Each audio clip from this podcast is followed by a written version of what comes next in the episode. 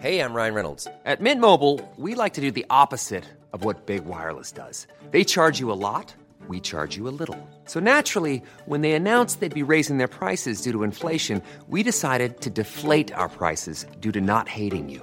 That's right. We're cutting the price of Mint Unlimited from $30 a month to just $15 a month. Give it a try at mintmobile.com slash switch. $45 upfront for three months plus taxes and fees. Promo rate for new customers for limited time. Unlimited more than 40 gigabytes per month. Slows. Full terms at mintmobile.com. Bonsoir à tous, ravi de vous retrouver comme chaque soir à la même heure pour euh, Soir Info. On vous accompagne jusqu'à minuit pour euh, décrypter, débattre autour des grands sujets d'actualité. Comment gérer l'amoncellement des poubelles dans le centre d'une dizaine de villes comme Paris, mais aussi Le Havre, Antibes, Nantes ou Saint-Brieuc? Les éboueurs manifestent leur mécontentement contre la réforme des retraites. La grève a été prolongée jusqu'à lundi au moins à Paris. Comment cela va-t-il se passer pour la manifestation de demain qui doit traverser la capitale? La préfecture de police somme la mairie de dégager les poubelles pour éviter les incidents. On en débattra euh, tous ensemble. On verra aussi que les syndicats tentent de peser de toutes leurs forces dans la dernière ligne droite. Laurent Berger de la CFDT espère que le gouvernement n'utilisera pas l'article 49.3 pour faire passer cette loi. Un procédé dangereux selon lui, mais l'exécutif peut-il faire autrement que de dégainer cette arme parlementaire Nous en discuterons euh, également avec Elisabeth Lévy ce soir. Bonsoir, chère Elisabeth. Bonsoir, cher Julien. De Ravi de vous retrouver comme tous les mardis avec Jean-Sébastien Ferjou. Bonsoir, Jean-Sébastien. Bonsoir. Directeur d'Atlantico. Karima Brick de la rédaction de CNews présente comme chaque soir. Bonsoir, Karima. Valérie Lecal, journaliste, présidente de HK Stratégie, comme tous les mardis, j'ai envie de dire. Bonsoir, Valérie.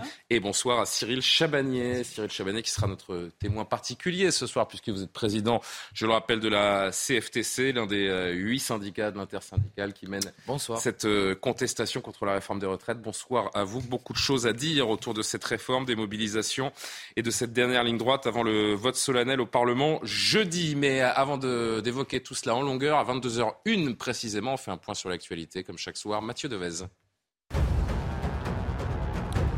La commission mixte paritaire ne sera pas retransmise en direct demain. Yael Braun-Pivet a dit non à la demande des socialistes. Selon la présidente de l'Assemblée nationale, la publicité des travaux de la commission est assurée seulement par un compte-rendu écrit.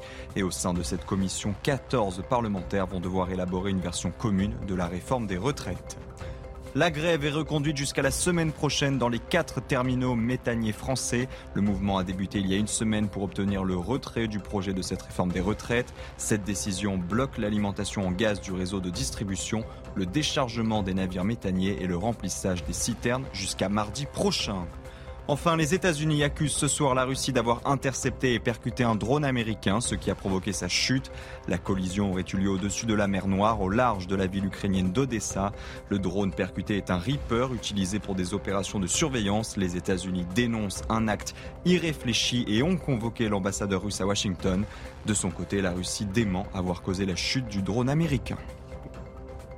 Allez, on marque une euh, très courte pause et on se retrouve pour euh, évoquer euh, une première fois ce thème des, éboueurs en grève à Paris. On sera justement en direct avec un éboueur gréviste et un restaurateur qui a bien du mal à faire venir les clients tant les poubelles s'amoncellent devant son établissement. A tout de suite.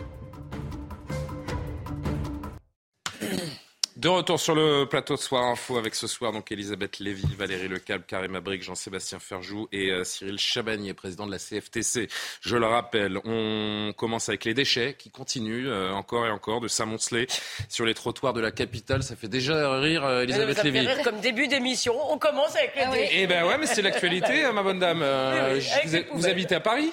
Eh oui, dans, un à vous en plus. dans un arrondissement qui est en plus euh, qui n'est pas desservi par une société privée. Donc vous avez des tas Donc de j'ai poubelles en bas de chez vous. Vous le vivez bien? Comment? Vous le vivez bien? Ah, Super, j'adore les rats. Bon. euh, je trouve ça merveilleux. Voilà. J'aimais déjà beaucoup Madame Hidalgo avant. Et ça, ça va continuer comme Ça. La filière de traitement des déchets de la CGT s'est accordée pour reconduire la grève jusqu'au moins lundi prochain, 20 mars. Près de 7000 tonnes d'ores et déjà de déchets ont été euh, recensés au neuvième jour de la grève et ça commence sérieusement à se voir, à se sentir pour les habitants, les commerçants qui, euh, pour beaucoup, déplorent désormais un sérieux manque à, à gagner. On sera en duplex avec un, un restaurateur qui euh, voit son chiffre d'affaires et il est avec nous d'ailleurs, Franck Lagrène. Bonsoir monsieur, vous êtes gérant du restaurant Clémentine dans le, dans le deuxième arrondissement. J'ai envie de dire, euh, tous ensemble, rendons-nous compte de la situation pour, euh, pour les commerçants que vous représentez. Je pense aux boulangers qui ont également eu des, des factures astronomiques et maintenant une clientèle qui, qui va fuir. J'imagine que c'est votre, votre cas. D'ailleurs, je ne sais pas si on peut voir les, les, poubelles devant votre, votre restaurant, à quel point ça peut être euh, handicapant. Je ne sais pas si on pourra faire des images dans les secondes ou les minutes qui viennent, mais ben c'est vrai que je me pose cette question, monsieur. Ben qui a envie de s'installer dans un, dans un bistrot avec vue sur les poubelles? Ben, c'est difficile, hein, d'autant plus qu'en ce moment, bon, on a, on a carrément arrêté de, servir en terrasse. Parce que ça m'intéressait pas du tout d'avoir ce panorama devant le restaurant. Monter le son. On vous entend, on vous entend, allez-y. apparemment. Vous m'entendez? Donc, euh, ben, on a arrêté de servir en terrasse parce qu'on voulait pas avoir de panorama devant euh, les poubelles euh, en permanence. Ce soir, on a été euh, dépanné par une société privée assez connue. Et euh, c'est quand même assez, euh, assez contraignant. C'est surréaliste de voir Paris dans cet état. C'est vrai que ça fait. 50%. Allez-y, monsieur, pardon, il y a un petit décalage, c'est pour ça qu'on se chevauche un peu, allez-y. Oui, oui, oui. Pardon. Oui, oui, c'est bien sûr, c'est surréaliste, mais surtout, bon, ça, ça nous fait vraiment pas plaisir. Nous, on a des métiers plaisir, on est là pour donner plaisir aux gens, euh, essayer de servir correctement les gens, de faire le maximum d'efforts. Et là, le problème, c'est que bah, tout ce qui est dans la rue, euh, tout ça ne dépend pas de nous. On peut rien faire et tout, mais par contre, les gens savent euh, nous le dire. Franck Lagraine est avec les étrangers, les touristes qui ne viennent plus. Ouais. Allez-y, allez-y, pardon, monsieur. Non, non, les étrangers, les touristes, les touristes même provinciaux ne veulent plus venir. Ils ont, ils évitent, ils ont, je pense qu'ils vont éviter tout le mois de mars euh, jusqu'à la fin des événements. Jean-Claude Houdard est parmi nous euh, également. Vous êtes euh, éboueur à, Paris. Merci d'être euh, d'être avec nous. c'est intéressant d'entendre Franck Lagraine qui vous entend également. Hein. Le restaurateur qui est avec nous vous entend. Et ce qui est, ce qui est intéressant, c'est peut-être que, que, vous puissiez échanger un instant également. Qu'est-ce que vous dites à ces, à ces commerçants? Parce qu'il y a les habitants bon, qui, qui vont prendre leur mal en patience. Ah chacun chacun vit cette situation un petit peu comme, comme il le peut. Mais les commerçants, eux, sont impactés directement dans leur activité. Un chiffre d'affaires qui, qui baisse pour, euh, pour certains. C'est vrai qu'il y a un problème de, de salubrité euh, également. Vous, on a bien compris hein, que euh, c'est par ce blocage que vous avez l'intention de vous faire entendre et, on peut le comprendre, mais est-ce que vous voyez également que cette forme de, de, pourrissement de la situation impacte également pas mal de gens? Tout à fait. Alors bonsoir à toute l'équipe qui est sur le plateau, le restaurateur qui est également en direct. Euh, oui, je, je reconnais la difficulté que peut avoir le restaurateur à effectuer son travail. Mais si l'on revient deux ans, un an et demi, deux ans en arrière, que s'est-il passé? Il y a eu le Covid. Le Covid, on a travaillé tous les jours. Pour information, moi, de 6 heures jusqu'à midi, j'étais sur le terrain. L'après-midi aussi. On a effectué du lavage, nous étions comme une en blanche, on était protégés. Là, vous, les restaurateurs, vous hein. aviez des où il y avait des places de monopolisées et autres, on a été applaudis aux fenêtres. On a eu des petits mots on a eu des mots sur les conteneurs, on nous a applaudi, remercié, euh, apporté des denrées alimentaires. Et là, aujourd'hui, aujourd'hui, on nous tape presque sur le dos parce qu'il y a quelques conteneurs, effectivement, qui ne sont pas ramassés. Il faut comprendre que ce n'est pas de notre faute. Ce qui se passe aujourd'hui, ce n'est pas de notre faute. Il faut se retourner vers Mme Borne, la Première ministre, et M. Macron. Et je pense que tout le monde, au sein de Paris et de toute la France, est impacté. Je prends un exemple, j'ai 56 ans l'année prochaine, je pourrais prétendre partir à la retraite. Hmm. Avec la réforme de madame, du gouvernement, je vais être obligé de faire deux ans de plus. Mais ce n'est pas deux ans de plus que je vais faire. Au vu de la réforme, il va falloir que j'aille jusqu'à 69 ans pour espérer toucher ma retraite complète. Jean-Claude Houdard, euh, pardon euh, de vous poser cette question, mais comment est-ce que vous vous expliquez? C'est peut-être un peu naïf hein, ma question, et peut-être que vous avez une, réponse très, très concrète à me fournir, mais comment expliquez-vous que les éboueurs du privé, eux, ne fassent pas grève? Alors qu'ils partent plus tard. Certains, si. Oui, mais alors nous, nous euh, étant fonctionnaires, assimilés fonctionnaires, nous avons la possibilité de partir à 57 ans. Les gens du privé, eux, c'est 62 ans. Mais ils sont impactés également par la nouvelle réforme. Et eux, la, plupart du temps, les gens qui travaillent dans le privé, ce sont des gens intérimaires, des contrats PAC. Euh, voilà, ils n'ont pas le même statut que nous, donc ils ne sont pas protégés par le droit de grève. Hmm. Qu'est-ce que vous. Euh, ils sont sous la.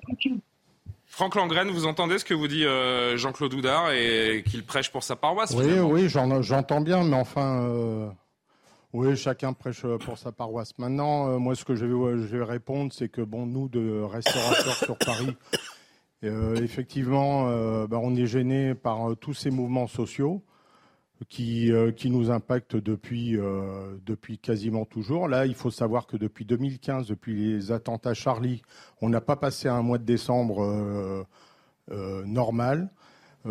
c'est un mois où on, devrait faire la fête avec les gens qui viennent régulièrement nous, nous voir toute l'année et on n'a pas pu, on peut pas faire euh, ça euh, correctement depuis les attentats de Charlie. Vous avez les, les grèves des gilets jaunes, les grèves SNCF et tout. De toute façon, en France, tous les trois mois, il y a une grève. Hein, faut pas rêver. Hein. Vous dites, tranquille. Hein. Vous dites, Franck, que vous avez, Franck Lagrène, vous dites que, vous dites que vous avez une, une, entreprise privée qui est venue ramasser les, les déchets chez vous il y a, il y a quelques instants. Mais euh, comment vous l'avez mobilisé cette entreprise privée? C'est vous qui l'avez payée? Ah, c'est pas moi qui l'ai mobilisé, j'en sais rien. Je ne sais pas qui l'a mobilisé. J'ai demandé, on m'a dit que c'était une entreprise privée qui est venue en ramasser toutes les poubelles de, la rue. De quel œil vous voyez ça, Jean-Claude Houdard vous Les appels des. Excusez-moi, il y a une petite erreur. Mon, prénom, c'est Jean-Christophe. Hein, ah, pardonnez-moi, pardonnez-moi, Jean-Christophe, je suis désolé. Voilà. Alors, effectivement, euh, pour information, les... Madame Hidalgo, en gros, entre parenthèses, hein, c'est déchargé de la propreté euh, au sein des mairies d'arrondissement. Les maires d'arrondissement. Non, mais enfin, elle est, responsable hein, quand même. Si jamais il y a des soucis avec. Euh, non, non, non, attendez, faut pas raconter n'importe quoi. S'il y a des soucis de sanitaires, c'est elle qui est responsable. OK? Donc à partir de ce moment-là, elle doit faire quelque chose. On est bien d'accord. Mais au jour d'aujourd'hui, depuis l'année dernière, les mairies d'arrondissement ont eu ce qu'on appelle une enveloppe souplesse, c'est-à-dire un budget qui est alloué par Madame Hidalgo, qui permet aux maires d'arrondissement de faire appel aux gens du privé pour effectuer des collectes ou du nettoyage en plus. Là, euh, on nous donne un petit peu sur le dos. Ben Hier, j'étais déjà en direct sur votre chaîne euh, en nous disant qu'il devait y avoir un service minimum. Le service minimum est assuré. Oui. Si vous regardez, il y a des rues où les grandes avenues, les grands axes sont déblayés, les conteneurs sont débarrassés le nettoyage de trottoir est effectué. Oui, mais enfin, nous, les petites rues, on peut crever, quoi. Il n'y a pas de problème. Pardon? Ben, Si je peux me permettre, monsieur, quel âge avez-vous? On peut crever dans les petites rues, il n'y a pas de problème. 62 ans. Pardon? Et je travaille depuis, je, je travaille depuis l'âge de 16 ans, monsieur. D'accord. Donc, vous partirez à la retraite à quel âge? Donc on n'est pas sur le même niveau et je pense que je dois travailler ah un ben, tout petit peu plus d'heures que, vous je, par semaine. Je pense, monsieur, que là, regardez, euh, en tant que restaurateur, vous vous plaignez des amas de déchets. On est d'accord. Les petits rongeurs qui courent à droite et à gauche. Non, non, que chacun fasse son boulot, c'est tout. moi, ce que je demande, c'est que chacun fasse son travail, c'est tout. Les rongeurs, je vis avec. Moi, ça fait sept ans que je suis à la ville de Paris. Tous les jours, quand j'arrive le matin, les rongeurs, je les vois. Vous avez choisi votre métier, monsieur. Vous avez choisi votre métier vous avez choisi votre métier. Moi, j'ai choisi la restauration. J'ai choisi de faire plaisir aux gens. J'ai choisi de, de donner du plaisir aux gens, de leur faire partager mes, euh, Franck Langlane, il y a des, parcours de, vie qu'on ne connaît pas forcément. On choisit pas, on choisit pas nécessairement de, devenir éleveur. on ne connaît pas le ah. parcours de vie des uns, oh. des uns et des autres. Et pardon de préciser également, mais vous dites que vous partiriez. Franck, vous dites que vous partiriez à la retraite à 69 ans, mais avec la réforme, c'est 67 ans maximum. Hein, et tout le monde part avec un taux plein à 67 ans maximum. Non, moi, moi théoriquement, je dois. Je dois partir en. Théoriquement, je peux partir, je peux me permettre de partir en octobre de cette année à 62 ans. Maintenant, je ah, peux, moi, ça ne me dérange pas de continuer encore un petit peu parce que, parce que j'aime mon métier, j'aime faire plaisir aux gens et euh, qu'est-ce que je voulais? Euh, Oui, chacun a son parcours de vie, mais on peut choisir aussi son parcours de vie. Moi aussi, j'aime mon métier, monsieur. Pendant le Covid, on a été applaudis. On nous a remerciés. Ben, je pense pas. Mais moi aussi. Moi, moi j'ai ouvert. Moi, j'ai jamais fermé mon, restaurant. J'ai fait de la vente à emporter, monsieur. J'ai jamais fermé mon restaurant. Ah, j'ai des bah employés qui ne voulaient pas rester euh, bloqués dans leur appartement. Et j'ai bah fait de la vente à emporter. Eh ben oui, eh ben oui. et, j'ai pas gagné grand-chose. Ne vous inquiétez pas sur ce que je faisais. Euh, on va pas vous mettre d'accord ce soir, Jean-Christophe Houdard. Moi, j'ai encore un mot. Franck, vous restez avec nous. Ça devient très compliqué quand même. On, comprend que ce soit les, que ce soit les Parisiens ou les commerçants.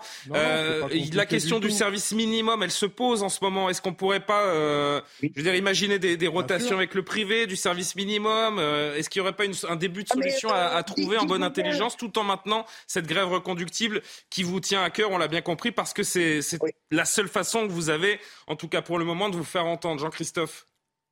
Oui, dites-vous bien que pour nous, au niveau de la ville de Paris, euh, le service minimum euh, est assuré pour moi.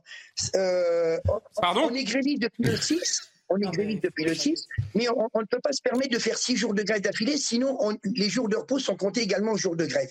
Donc moi, pour information, j'ai fait trois jours de grève la semaine dernière. Ah j'ai travaillé vendredi et samedi. Ma mission a été de changer les RDP, c'est-à-dire les réceptacles de propreté, donc les poubelles, euh, faciliter le passage des usagers sur les trottoirs, éviter euh, à ce qu'il y ait des sacs poubelles et autres qui traînent sur les pistes cyclables. Voilà, notre mission, ça a été ça. en tout cas, vous n'êtes pas passé dans la rue je, euh, je vous informe également que, je ne sais pas si vous le savez, mais les, quatre, les trois incinérateurs sur Paris, plus sur lui, celui qui est sur Rome-à-Ville, est à l'arrêt. Et donc, les gens du privé qui pas. viennent... Vos détails techniques ne, ne m'intéressent pas. Pour vider à clé non, moi, ce qui m'intéresse, c'est l'humain. Le détail technique, ça ne m'intéresse pas. Ah bah si, monsieur, c'est intéressant pour vous, c'est un point de vue d'hygiène aussi et écologique. Messieurs, je vous arrête un instant. je vous arrête un instant parce que votre, votre échange, il, il, fait réagir en plateau. Je voudrais que Valérie Lecable et Elisabeth Lévy disent un petit mot de ce qu'elles viennent d'entendre et je vous donnerai un, mot de conclusion à chacun. Non, mais je suis juste. Euh, moi, j'ai beaucoup de considération pour les éboueurs parce que je suis d'accord sur le fait qui font un métier à la fois très utile à la société et très difficile parce qu'effectivement, ils portent et ils font euh, toute la journée des gestes avec des choses qui sont lourdes et qui ne sont pas faciles. Donc je commence par dire ça. Je continue en disant que euh, le monsieur, monsieur qui est là, monsieur Jean-Christophe, dire qu'il y a un service minimum en ce moment à Paris, excusez-moi, je trouve ça extrêmement exagéré comme considération de votre part. Euh, la personne qui a appelé le premier euh, au service minimum à Paris. Il s'appelle Jean-Pierre euh, Pierre-Yves Bournazel, pardon. Il le réclame depuis dix ans et il devrait y avoir euh, un service minimum dans les ramassages de déchets à Paris, comme il y en a dans les transports. Ça serait tout à fait possible parce que c'est de salubrité publique, c'est extrêmement important de faire appel à certains d'entre vous qui sont d'accord pour travailler, pour leur demander d'enlever les poubelles des uns et des autres et de faire appel au secteur privé pour le complément. Ça n'enlèverait rien à votre grève que nous reconnaissons est euh, constitutionnelle et légitime, mais ça permettrait, un, aux autres de travailler. Bah, faire grève, c'est la légitimité de chacun de faire grève. Ça permettrait, un, aux autres personnes euh, de travailler et deux, euh, d'éviter euh, la, condition d'insalubrité dans laquelle on est en train de se trouver. Donc il faudrait assurer un vrai service minimum, pas le service minimum dont vous parlez et qui me semble absolument incontournable et indispensable. Un mot de, Cédric Chabanier avant de revenir vous voir, messieurs, président de la CFTC. Euh, on sait que la CFTC, comme la CFDT, ne sont pas les, syndicats les, plus durs en termes de, blocage et de, et de mesures radicales, on va dire. De quel œil vous euh, voyez-vous euh, cette grève des éboueurs et, cette discussion de ces, ces deux hommes qui ont évidemment des intérêts bien différents? Évidemment qu'on comprend la position du restaurateur qui est confronté à une difficulté, évidemment. Mais euh, on a cette discussion à chaque fois qu'il y a une grève. À partir du moment où il y a une grève, il y a un désagrément. C'est euh, le béaba.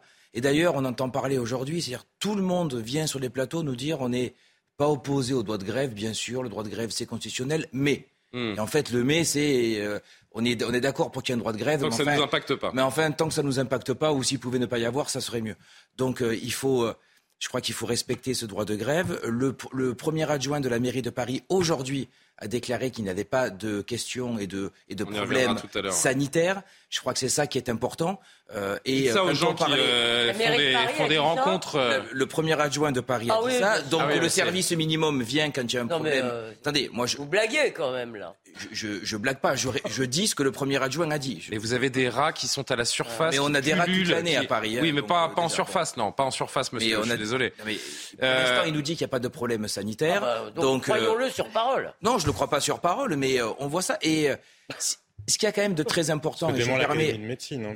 je, me permets une, remarque parce que c'était très intéressant. On voit que notre collègue Eboueur nous dit que dans le public, on part à 57 ans, dans le privé à 62 ans. Ça, ça devrait nous interroger. Bien sûr. Parce que la vraie question sur les retraites, je ne sais pas à quel âge il faut que éboueur parte, c'est la pénibilité qui doit le déterminer. Mais une chose, une chose qu'on sait à la CFTC, qu'on défend depuis le départ, c'est que deux personnes qui font le même métier doivent partir au même âge à la retraite. Après quel âge C'est la pénibilité qui le détermine par une, par une négociation. Vous vous sentez de, de travailler dans ce secteur jusqu'à quel âge, euh, Jean-Christophe? Euh, euh, Aujourd'hui, je, ne peux, je ne peux pas vous répondre. Je peux vous demander votre âge? Je peux me permettre de vous demander votre âge? Il a dit 50. Oui, oui, tout à fait. J'aurai 56 ans à la 56 ans, pardon, je n'avais pas entendu, excusez-moi. Le même âge que mon secrétaire général. N'est-ce pas? Voilà. Euh, un dernier mot, Franck, également. Franck Langren, gérant du restaurant Clémentine dans le deuxième arrondissement. Bon, vous avez euh, quand même euh, peut-être un petit peu plus de, visibilité devant vous, puisque vous me dites qu'une entreprise privée a ramassé les poubelles aujourd'hui. C'est-à-dire que vous pourrez demain matin rouvrir votre, votre terrasse Peut-être, peut-être que je vais la rouvrir, mais bon, moi, ce qui m'intéresse, c'est de servir les gens dans de bonnes conditions. Mais en attendant, il faut savoir une chose, c'est que ce soir, moi, même mes salles à l'intérieur, je suis même pas rempli à 40%. Hmm. Euh, il me reste plus que, vous voyez, il est 10h30, il me reste plus qu'un client. D'habitude, la salle est complète encore à cette heure-ci. Par contre, tout à l'heure, euh, c'est quand même, ça m'a fait quand même bien plaisir de savoir que le boulot des, des boeurs était très pénible, ce que je, je reconnais puisque je les vois passer régulièrement. Apparemment, le boulot de restaurateur n'est pas du tout pénible. Moi, c'est vrai que je suis venu ce matin à 7 heures du matin. Je, suis en cuisine tous les matins. Euh, euh, je, reste en cuisine tous les matins jusqu'à 11 heures. Je fais le service qui est de plus en plus rapide parce que les gens, les gens sont de plus, de plus en plus exigeants. Et, euh, Mais personne ne dit que votre travail n'est pas pénible, Franck Langren. Mais non, non, mais euh, c'est marrant. C'est les éboueurs, il n'y a pas de problème. Nous, apparemment, bon, euh, à partir du moment où on est dans le secteur privé, il n'y a aucun problème. Euh, le, ça, passe, quoi. C'est ce que je m'aperçois. Je crois avoir dit. Jean-Christophe, dernier mot. Bah, si c'est pour conclure, moi je, je, reconnais effectivement que le métier de restaurateur est difficile et pénible, mais pas au même degré que nous. Moi le matin quand j'arrive, les rats, je les vois, aussi. Bah, Là, on en voit un petit peu plus aujourd'hui, grâce, grâce, aux restaurateurs qui laissent leurs poubelles. Euh, petite, je voudrais faire juste une petite parenthèse. Bah, grâce aux restaurateurs, vous en avez beaucoup moins aujourd'hui, hein, vous inquiétez pas. Oui, oui, mais vous inquiétez pas, monsieur. Je, respecte entièrement euh, votre position.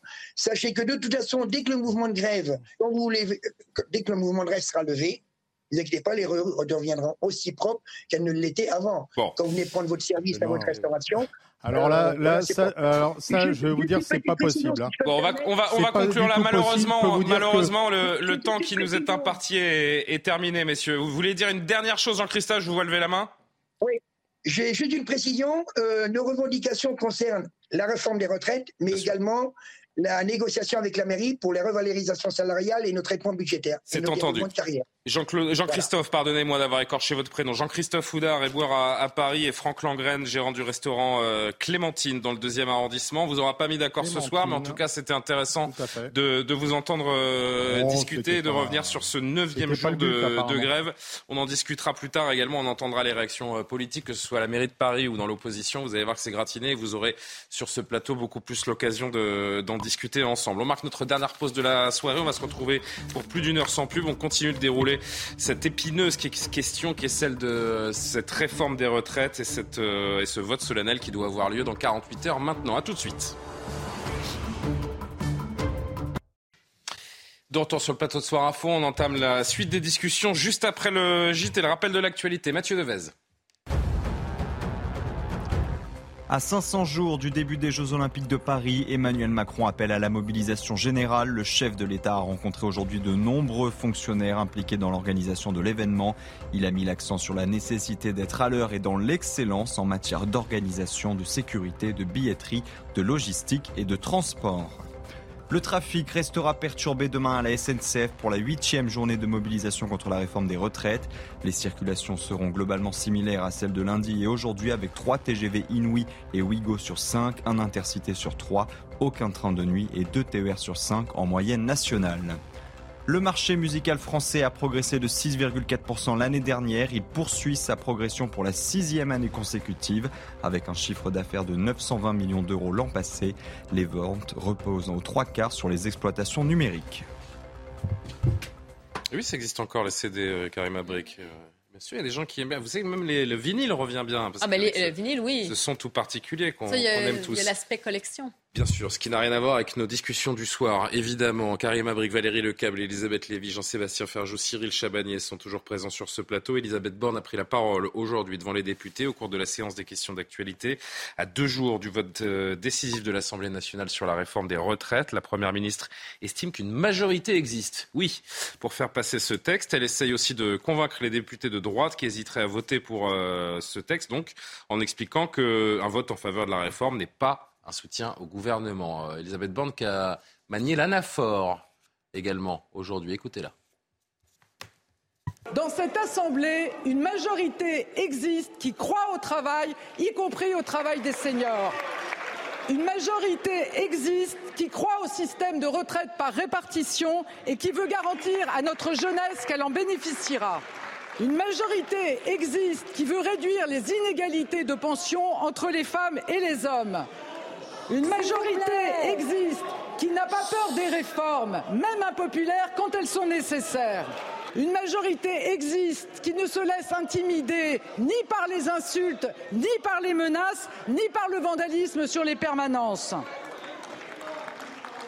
Une majorité existe pour garantir aujourd'hui l'avenir de nos retraites et pour assumer demain des désaccords ou des oppositions franches sur d'autres sujets.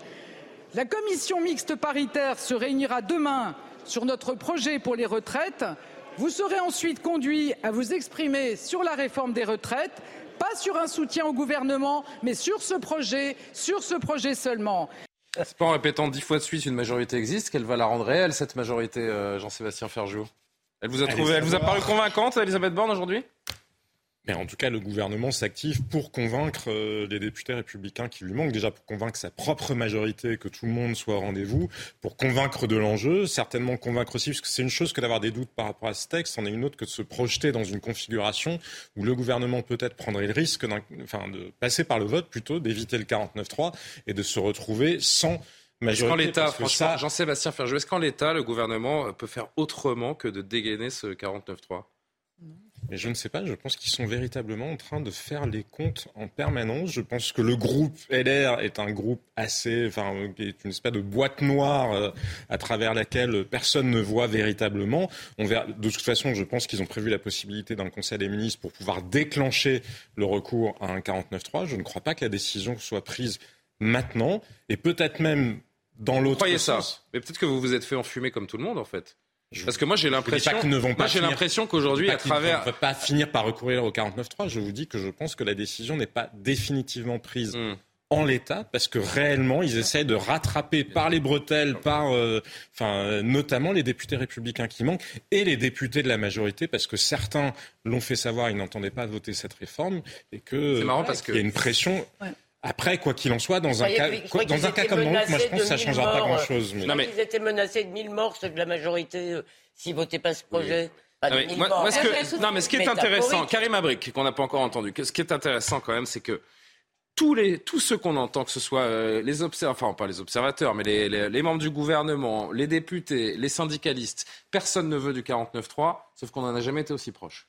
Oui, c'est ça. Et on voit d'ailleurs, euh, ce n'est pas un appel d'Elisabeth Borne. On a l'impression que c'est une prière qu'elle fait. Excusez-moi, quand je l'écoute, je suis pas rassurée. Elle n'a pas l'air rassurée. Elle a l'air de prier et elle a l'air de, de, répéter comme une incantation pour dire la majorité existe, la majorité existe. Elle veut la faire advenir parce que rien n'est moins sûr en ce moment. Et se dire qu'après ce nombre de toutes ces semaines qui ont passé, se retrouver dans cette situation pratiquement pareille qu'il y a euh, plusieurs semaines, justement, pratiquement plusieurs mois, c'est catastrophique pour le gouvernement Vraiment, ils sont dans une position euh, extrêmement fragile. Cédric, euh, Cyril Chabanier, pardonnez-moi. Votre regard sur ce, vote solennel, est-ce qu'il euh, faut aller au bout de cette entreprise pour le, pour le gouvernement, selon vous? Une chose est sûre, et je partage complètement l'analyse précédente, c'est que le gouvernement aujourd'hui, il n'est absolument pas serein.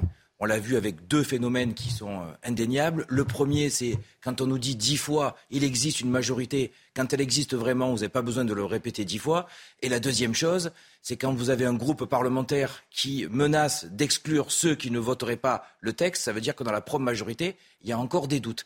Et dans les indiscrétions qu'on pourrait avoir, que ce soit journalistiques ou politiques, on sait qu'aujourd'hui, dans les comptes qui sont faits, là, il y aurait peut-être une majorité entre trois et euh, sept voix ce qui est quand même une majorité très très euh, courte. Il y a un risque très grand. Mais Ça, c'est la, première, ça, c'est la première chose. La vraie question, c'est est-ce qu'Emmanuel Macron veut prendre son risque moi, moi, ce que, euh, euh, je pense qu'il y a quelque chose qui s'est passé quand même, c'est que le Sénat a voté cette réforme.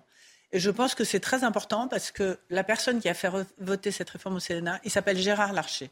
Et il est les Républicains. Et si vous avez vu les sondages aujourd'hui qui sont sortis auprès des sympathisants républicains, cette réforme a repris du poil de la bête auprès d'eux. Mhm. Et sincèrement, je me demande, et je suis prête même à prendre le risque et le pari ce soir, de dire que les républicains seraient, me semble-t-il, en train de se rendre compte qu'ils ne peuvent pas prendre le risque politique de ne pas voter cette réforme. Moi, je sens les choses comme ça. Peut-être que je me trompe. Peut-être que ça ne viendra pas d'Elisabeth Borne. Moi, j'espère pour mon pays et pour la démocratie qu'elle va oser aller au vote. Sincèrement, je l'espère, parce que avoir fait tout ça pour terminer avec un vous imaginez s'il y, a un vote contre? Je... Bah, bah, oui. Mais, alors, après, ça, la question, elle est quasiment psychologique. Ça s'appelle la politique. Et, je voudrais juste finir. Apparemment, Gérard Larcher, en coulisses, est en train d'organiser la commission mixte paritaire pour essayer d'accoucher d'un texte qui soit possible pour les uns et pour les autres et que les députés LR votent contre la volonté de Gérard Larcher, alors que ça fait 20 ans qu'ils déforment qui défendent, pardon, excusez-moi, un âge légal euh, plus élevé, etc. Le premier échec, ça serait l'échec de LR, même pas du gouvernement. Alors, je voudrais, Elisabeth va reprendre, je voudrais juste qu'on entende le ministre du Travail aujourd'hui, Olivier Dussopt, qui évoque cette option du 49-3. Euh, Personne n'a jamais recours au 49-3 de, de gaieté de cœur, ça n'existe pas.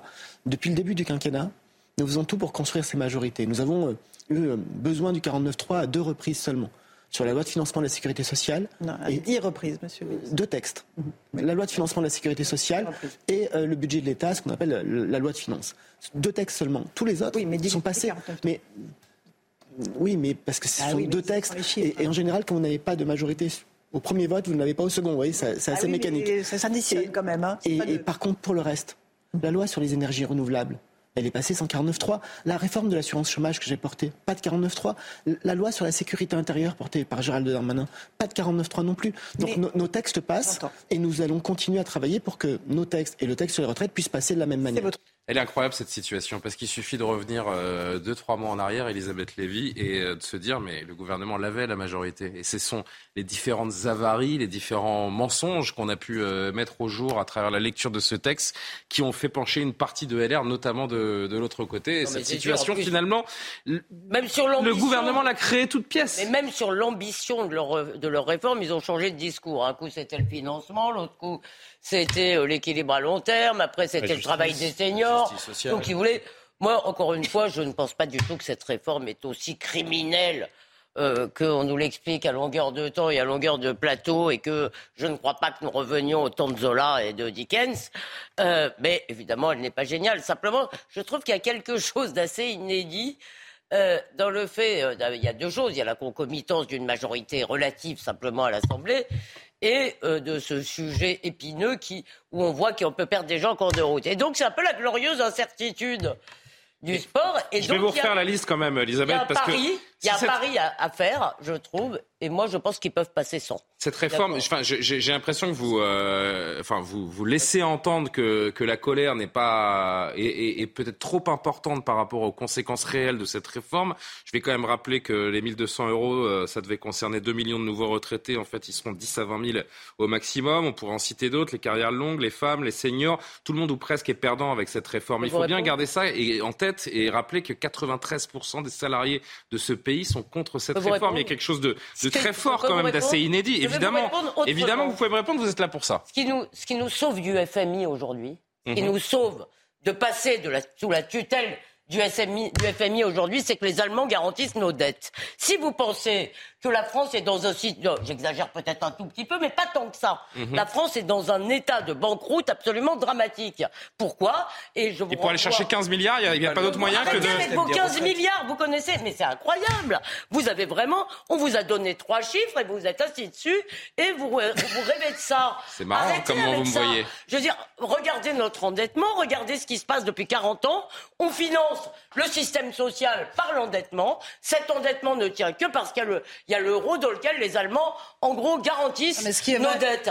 Non mais, non mais les faits que je viens d'énumérer, ils ne suffisent pas à vous rappeler que cette réforme, en effet, elle est injuste pour beaucoup, attendez, pour beaucoup de nos concitoyens. Valérie, parce que je finis juste. Je pense par ailleurs que nous sommes devenus, je vais le dire poliment, et je ne vais pas dire le mot qui me vient à l'esprit, je me mets dedans, nous sommes devenus un peuple d'ayant droit, de créanciers. Nous passons notre temps à nous demander ce que les autres, l'État, la société, les autres, l'État va faire pour nous. Mais bon sang, on produit plus rien dans ce pays. Vous avez envie de quoi pour vos enfants? D'un pays du tiers-monde dans lequel, je veux dire, mais, mais vous vous rendez pas compte de l'état de la situation de la France. Alors, oui, je sais, moi aussi, j'ai envie de passer mon temps à avoir des vacances, si vous voulez, mais, je suis pas sûr, Vous pensez que cette réforme-là va régler ce problème et ça va être vraiment la panacée? pas en même temps, pas en même temps. Je réponds, il y a un état d'esprit qui n'a rien à voir, en fait, avec l'enjeu de la réforme. Alors, je voudrais juste qu'on entende un autre extrait et on continue le, tour. Chacun, évidemment, a beaucoup de choses à, à dire. Pierre Cordier, qui est un député apparent euh, LR. Il le dit clairement, simplement, il n'a pas l'intention de voter, cette réforme. Mais déjà, s'il y a un vote, je m'en réjouis. Quand on est, les quand on est euh, représentant du peuple, on doit voter. Donc si Elisabeth Borne décide de mettre ce texte au vote des députés, je m'en réjouis, mais je resterai sur ma ligne qui est celle de, depuis le départ. Je voterai contre ce texte parce que j'estime qu'il n'apporte pas assez de garanties aux gens qui vont quand même faire deux ans de plus dans leur vie. C'est quand même pas un texte d'une petite importance. Je resterai sur ma ligne parce que je représente les gens, les gens me parlent. Et moi, je crois qu'il est important, quand on est élu, de respecter ses engagements et d'écouter les électeurs. Tu m'étonnes. Tu m'étonnes. Évidemment que ces gens-là ont envie de se faire réélire. Ils voient bien que les Français sont contre cette réforme. Ils vont pas aller, euh, ils vont pas aller à l'encontre de leurs électeurs. Ils sont, sont pas fous. Ils jouent leur réélection. Valérie et, euh, et, et Cyril Chabagnier. Non, mais c'est la clé de ce, de ce scrutin, c'est que les élus LR à l'Assemblée nationale aujourd'hui sont que des élus de villes moyennes. Il n'y a plus d'élus de grandes villes. Donc en fait, on aurait pu commencer par les députés Renaissance. Tous les, tous les week-ends, ils vont dans leur circonscription. Les gens leur disent s'il vous plaît, monsieur, je veux pas travailler plus, donc votez contre. Donc il y a plus de, il y a plus de corpus idéologique en fait. C'est une sorte de clientélisme moderne qui s'est mis en place. C'est logique. Ils sont les représentants de ceux qui les ont élus. non, c'est pas tout à fait logique ah, parce que normalement, quand même, ils sont pas la solde du gouvernement, les députés, Quand, on, porte une étiquette, quand on porte une étiquette, on doit la porter. C'est complètement contradictoire. Aurélien Pradier, il y, a, il y a deux ans, était pour la retraite à 65 ans. Donc, euh, il a changé d'avis. Euh, c'est faire totalement abstraction du fait que les finances publiques sont un tout. Donc, la question qui se pose d'un point de vue idéologique ou intellectuel pour la droite, les réformes Fillon, ça proposait de supprimer, je sais plus combien, 150 000 fonctionnaires. C'était pas juste je touche un petit bout à un moment où le tissu social est profondément dégradé, à un moment où les gens voient les hôpitaux s'effondrer, l'école s'effondrer, vous voyez bien que dans la tête des Français, ça n'est pas la même question de poser les, retraites maintenant que de les poser quand la France allait bien. Vous m'avez interrompu, je voudrais juste terminer deux secondes mon raisonnement. Je suis d'accord sur le fait que le recul de l'âge légal est un symbole pour la droite. Je ne dis pas que j'y adhère forcément. D'ailleurs, moi, je suis favorable à cette retraite personnellement. Ça, à cette, à cette Mais c'est un symbole. C'est vrai ce que c'est vrai ce que dit euh, Elisabeth Lévy. Et je vous ai entendu le dire de la même façon. C'est pour dire au marché, en France, on fait des réformes. En France, on reste les marchés s'en fichent, c'est perdu nom. Pardon bon. Je voudrais qu'on entende. Non, les Laurent Berger, s'il vous plaît. Et je viens vers vous, Cyril Chabagnier. Laurent Berger, le patron de la CFDT, qui euh, répond à l'éventualité de l'utilisation du 49.3. Écoutez, le vote solennel au 49.3, la réaction de l'intersyndicale ne sera pas la même. Ah, je vais être très clair sur ce sujet. Tout ce qui est constitutionnel est légal. Il n'y aurait pas d'illégalité. Il n'y a pas de sujet. Ce serait un vice démocratique ce serait un vice démocratique dans le contexte que je viens de vous décrire. C'est-à-dire qu'on a besoin euh, qu'à un moment donné, la représentation nationale, ce qu'elle n'a pas fait depuis le début de ce processus, s'exprime sur cette réforme des retraites. Et moi, après, j'en appelle aux, parlementaires à regarder ce qui se passe dans leur circonscription et l'opposition massive des citoyens, quelle que soit leur opinion politique par ailleurs, à cette réforme. Je le dis, l'appréciation de la CFDT ne sera pas du tout la même si le processus est le 49-3 ou si le processus est un vote solennel. Moi, ce que je vous dis, c'est qu'on décidera le 16, ensemble, en intersyndical. Vous suivez Cyril Chabanier? Juste avant, je voulais euh, mhm. dire une phrase pour dire que le, le tout est, enfin tout va mal, le scénario catastrophe et qu'on va devenir un pays du tiers monde. On est un pays du tiers monde. Franchement, c'est insupportable. Comme c'est insupportable d'ailleurs. Allez faire un tour dans un vrai pays pauvre, vous euh, verrez la différence. Et, j'imagine que la, la, la, grande journaliste que vous êtes a, a voyagé, m'a pas attendu pour euh, voir ce que c'était qu'un pays pauvre. Combien on produit on des pas... manufacturés qu'on consomme non, mais 25 oui, mais pas, vous me parlez tout à l'heure que je m'assois sur trois chiffres. C'est pas parce que vous asseyez aussi sur trois chiffres qu'on est dans tiers monde. Euh, Donc on n'est pas en faillite. Le truc, on est en tiers monde, c'est insupportable. Comme c'est insupportable le côté du gouvernement qui nous dit que cette réforme, c'est génial parce que, et vous avez entendu la première ministre qui dit, euh, il y a une majorité de Français qui veut une réforme juste. Elle a entièrement raison. Il y a une majorité de Français qui veulent réduire les inégalités femmes-hommes. Elle a entièrement raison. Elle a une majorité de Français qui veulent avoir des pensions meilleures. Elle a entièrement raison. Sauf que le problème qu'il y a, c'est que sa réforme ne permet pas ça. Mais sur le discours, je pourrais dire que je suis 100% d'accord. Ne le permet pas mais, ne, permet pas ça. Voilà. Après, sur la déclaration de Laurent Berger. Vous êtes sur la même ligne? Bien sûr qu'on est sur la même ligne. Euh, évidemment que le 49.3, il est légal. Est-ce qu'il est légitime? Je vais vous dire, à la limite, à la limite, pris de manière isolée, ça se discute. Même lorsque vous avez 92% des salariés, vous l'avez euh, répété, qui sont contre, euh, la démocratie sociale, ça veut dire aussi quelque chose, donc la légitimité, la légitimité se pose. Mais il y a plus grave que ça. C'est le cumul qui devient un vrai problème. Vous avez à l'Assemblée, vous allez à l'Assemblée nationale, on fait un 47-1 avec une procédure accélérée. Déjà, c'est limite. À ça, vous rajoutez, à ça, vous rajoutez le 44-2, je crois, qui est, qui est du Sénat, qui est le vote bloqué. Vote bloqué, pardon. Et de même, vous risquez, alors, je, je pense qu'ils vont essayer d'aller au vote, mais comme c'est très très serré aujourd'hui et qu'on est entre 5-6 voix de majorité. Est-ce qu'ils vont essayer? Moi, je pense qu'ils sont en train de nous enfumer et qu'ils n'ont pas l'intention d'essayer d'aller au vote? Attendez, attendez, attendez, s'il vous plaît, juste pour finir, pardon. Juste pour finir, si vous rajoutez après aussi que cette, que cette réforme si importante, si capitale, passe par un 49-3, le cumul des trois, évidemment que ça pose un problème de légitimité. Déjà, un, ça se discute, mais trois, c'est obligé que ça pose un problème de légitimité. Et, je pense pas, pour répondre à votre question, je ne pense pas que ce soit de l'enfumage. Réellement, le gouvernement veut faire voter cette loi parce qu'au départ, ils étaient persuadés qu'elle passe. Au départ, ils étaient persuadés qu'elle passerait et c'était une victoire formidable pour eux. Aujourd'hui, parce qu'on discute aussi beaucoup avec les députés, beaucoup se retournent, y compris de la majorité. Vous verrez, il manquera des voix chez Renaissance pour le vote positif de cette réforme. et moi, je vous dis qu'aujourd'hui, on est à un, vote, ça peut se jouer un, vote, hein. un vote majoritaire entre, entre 4 et 6 voix. Et au bout d'un moment, au bout d'un moment, euh, demain, euh, on est, après-demain, pardon, on n'est pas c'est pas sûr que le 49.3 ne soit pas utilisé. Qui dit retour des questions euh, au gouvernement ce mardi, dit retour surtout des échanges tendus entre une partie des députés et le gouvernement. Regardez toujours à propos de ce vote à venir, l'échange entre M. Ruffin de la France Insoumise et le ministre du Travail. Vous êtes le coyote de Tex Avery. Vous savez, il court, il court, il a franchi la falaise et sous lui, c'est le vide. Il la découvre, il découvre ce vide et soudain il chute.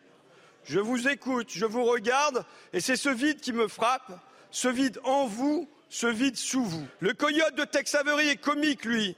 Vous êtes, vous, tragique. Vous êtes des dangers, oui, des dangers pour les Français. Vous, le gouvernement, vous, le président, vous, les dominants, vous ne dirigez plus. Vous ne cherchez même plus à diriger, c'est-à-dire à entraîner le peuple, à obtenir son consentement. Non, désormais vous faites sans. Vous l'avez acté. Deux Français sur trois y sont opposés, et alors? Tous les syndicats sont unis contre vous, et alors? Une, deux, trois, quatre manifestations, un, deux, trois millions de personnes, et alors? Les raffineries sont bloquées, les déchets pas ramassés, et alors? Chers collègues de droite, du centre, des marcheurs même, de partout, j'en appelle à votre responsabilité. Vous n'avez pas posé de questions, vous n'avez pas pu vous empêcher de succomber euh, finalement à vos péchés, l'outrance, une forme euh, d'insulte déguisée et euh, la volonté de vouloir prendre une hauteur que vous n'atteindrez jamais. Vous avez terminé sur un mot, responsabilité. La responsabilité, c'est celle de cette majorité. La responsabilité, c'est de porter une réforme qui permette d'équilibrer le système, qui permette de créer de nouveaux droits, qui permette de regarder nos enfants et nos petits-enfants dans les yeux en leur disant que nous avons préservé un système de solidarité dont ils vont pouvoir bénéficier.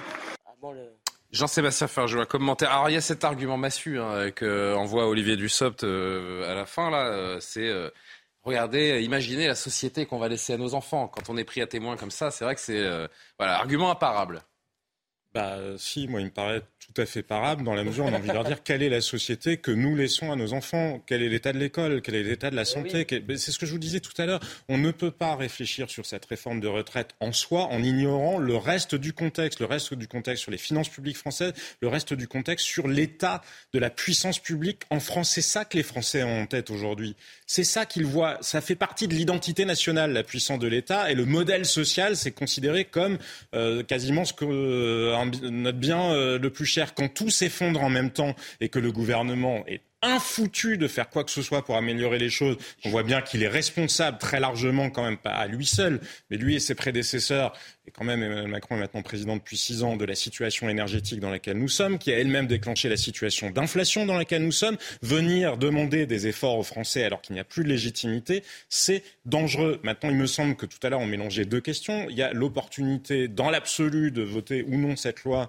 enfin, de la faire adopter par 49.3. Et après, il y a est-ce qu'Emmanuel Macron prend la décision de courir le risque ou non? Mais ça, c'est une question qui est quasiment psychologique. Il aime prendre son risque. Je pense qu'il mesure ce que vous disiez, il mesure ce que, que la CFDT sera, si, ça, si c'est adopté par 49.3, arrêtera les mobilisations. Et souvenez-vous, Emmanuel Macron avait très très mal vécu, parce que c'est quand même la clé de cette histoire-là, quand Manuel Valls lui a imposé un 49.3 à la fin du quinquennat de François Hollande, là où lui voulait prendre son risque et son Qu'en disent les Français Regardez juste ce sondage. Valérie, Elisabeth, vous êtes les deux euh, suivantes à vous exprimer. Je veux juste que vous voyez ce, ce, chiffre, encore une fois, qui nous donne un petit peu quand même le, la, la tendance de ce qu'en disent les, euh, les Français. Le gouvernement doit-il faire passer sa réforme des retraites, y compris par le recours à l'article 49.3 83 des Français, selon ce sondage pour euh, RTL, euh, disent non. Valérie, euh, Elisabeth, vous aviez demandé la parole en premier. Euh, allez-y, parce que moi, allez-y, Valérie. Non, je voulais, je voulais juste. Quel est le sens de la démocratie? C'est ça la question en fait que je, pose. Euh, quand les gens voient la méthode que le gouvernement utilise pour se faire entendre. Je voulais juste rebondir sur ce que vient de dire Jean-Sébastien Ferjou et je suis tout à fait d'accord. Je pense même, je ne sais même pas si Emmanuel Macron aurait eu l'idée de se présenter pour être président de la République si Manuel Valls, à l'époque Premier ministre, ne lui avait pas refusé à lui, jeune euh, ministre de l'économie, euh, de, voter son texte, qui voulait absolument faire sur son texte sur le travail. non, mais là, ce que disent les Français, ils disent la même chose, c'est-à-dire que les Français, ils sont contre ce 49.3 parce qu'on a l'impression qu'on leur met au forceps.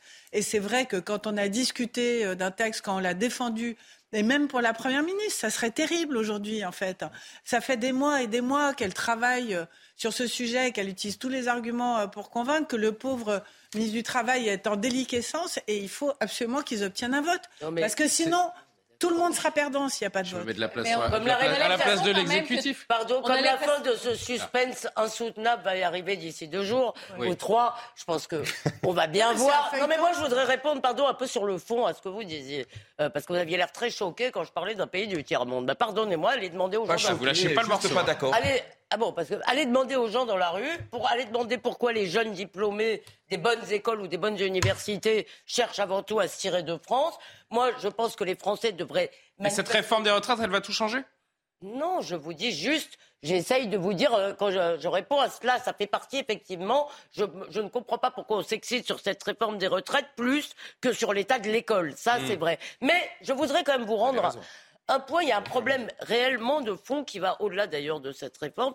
C'était dans l'excellent débat entre Fourquet et Vermeuren dans le Figaro Vox ce week-end, si je ne m'abuse. C'était vraiment, je vous engage à lire ce texte. Mhm. Jérôme Fourquet, Pierre Vermeuren, c'était plein d'enseignements. De, de, Est-ce qu'il il faisait remarquer qu'il y avait aussi un clivage dont on ne parlait pas, c'est-à-dire que les gens ne comprennent pas un clivage entre actifs et inactifs. Il y a déjà des millions d'inactifs dans notre pays.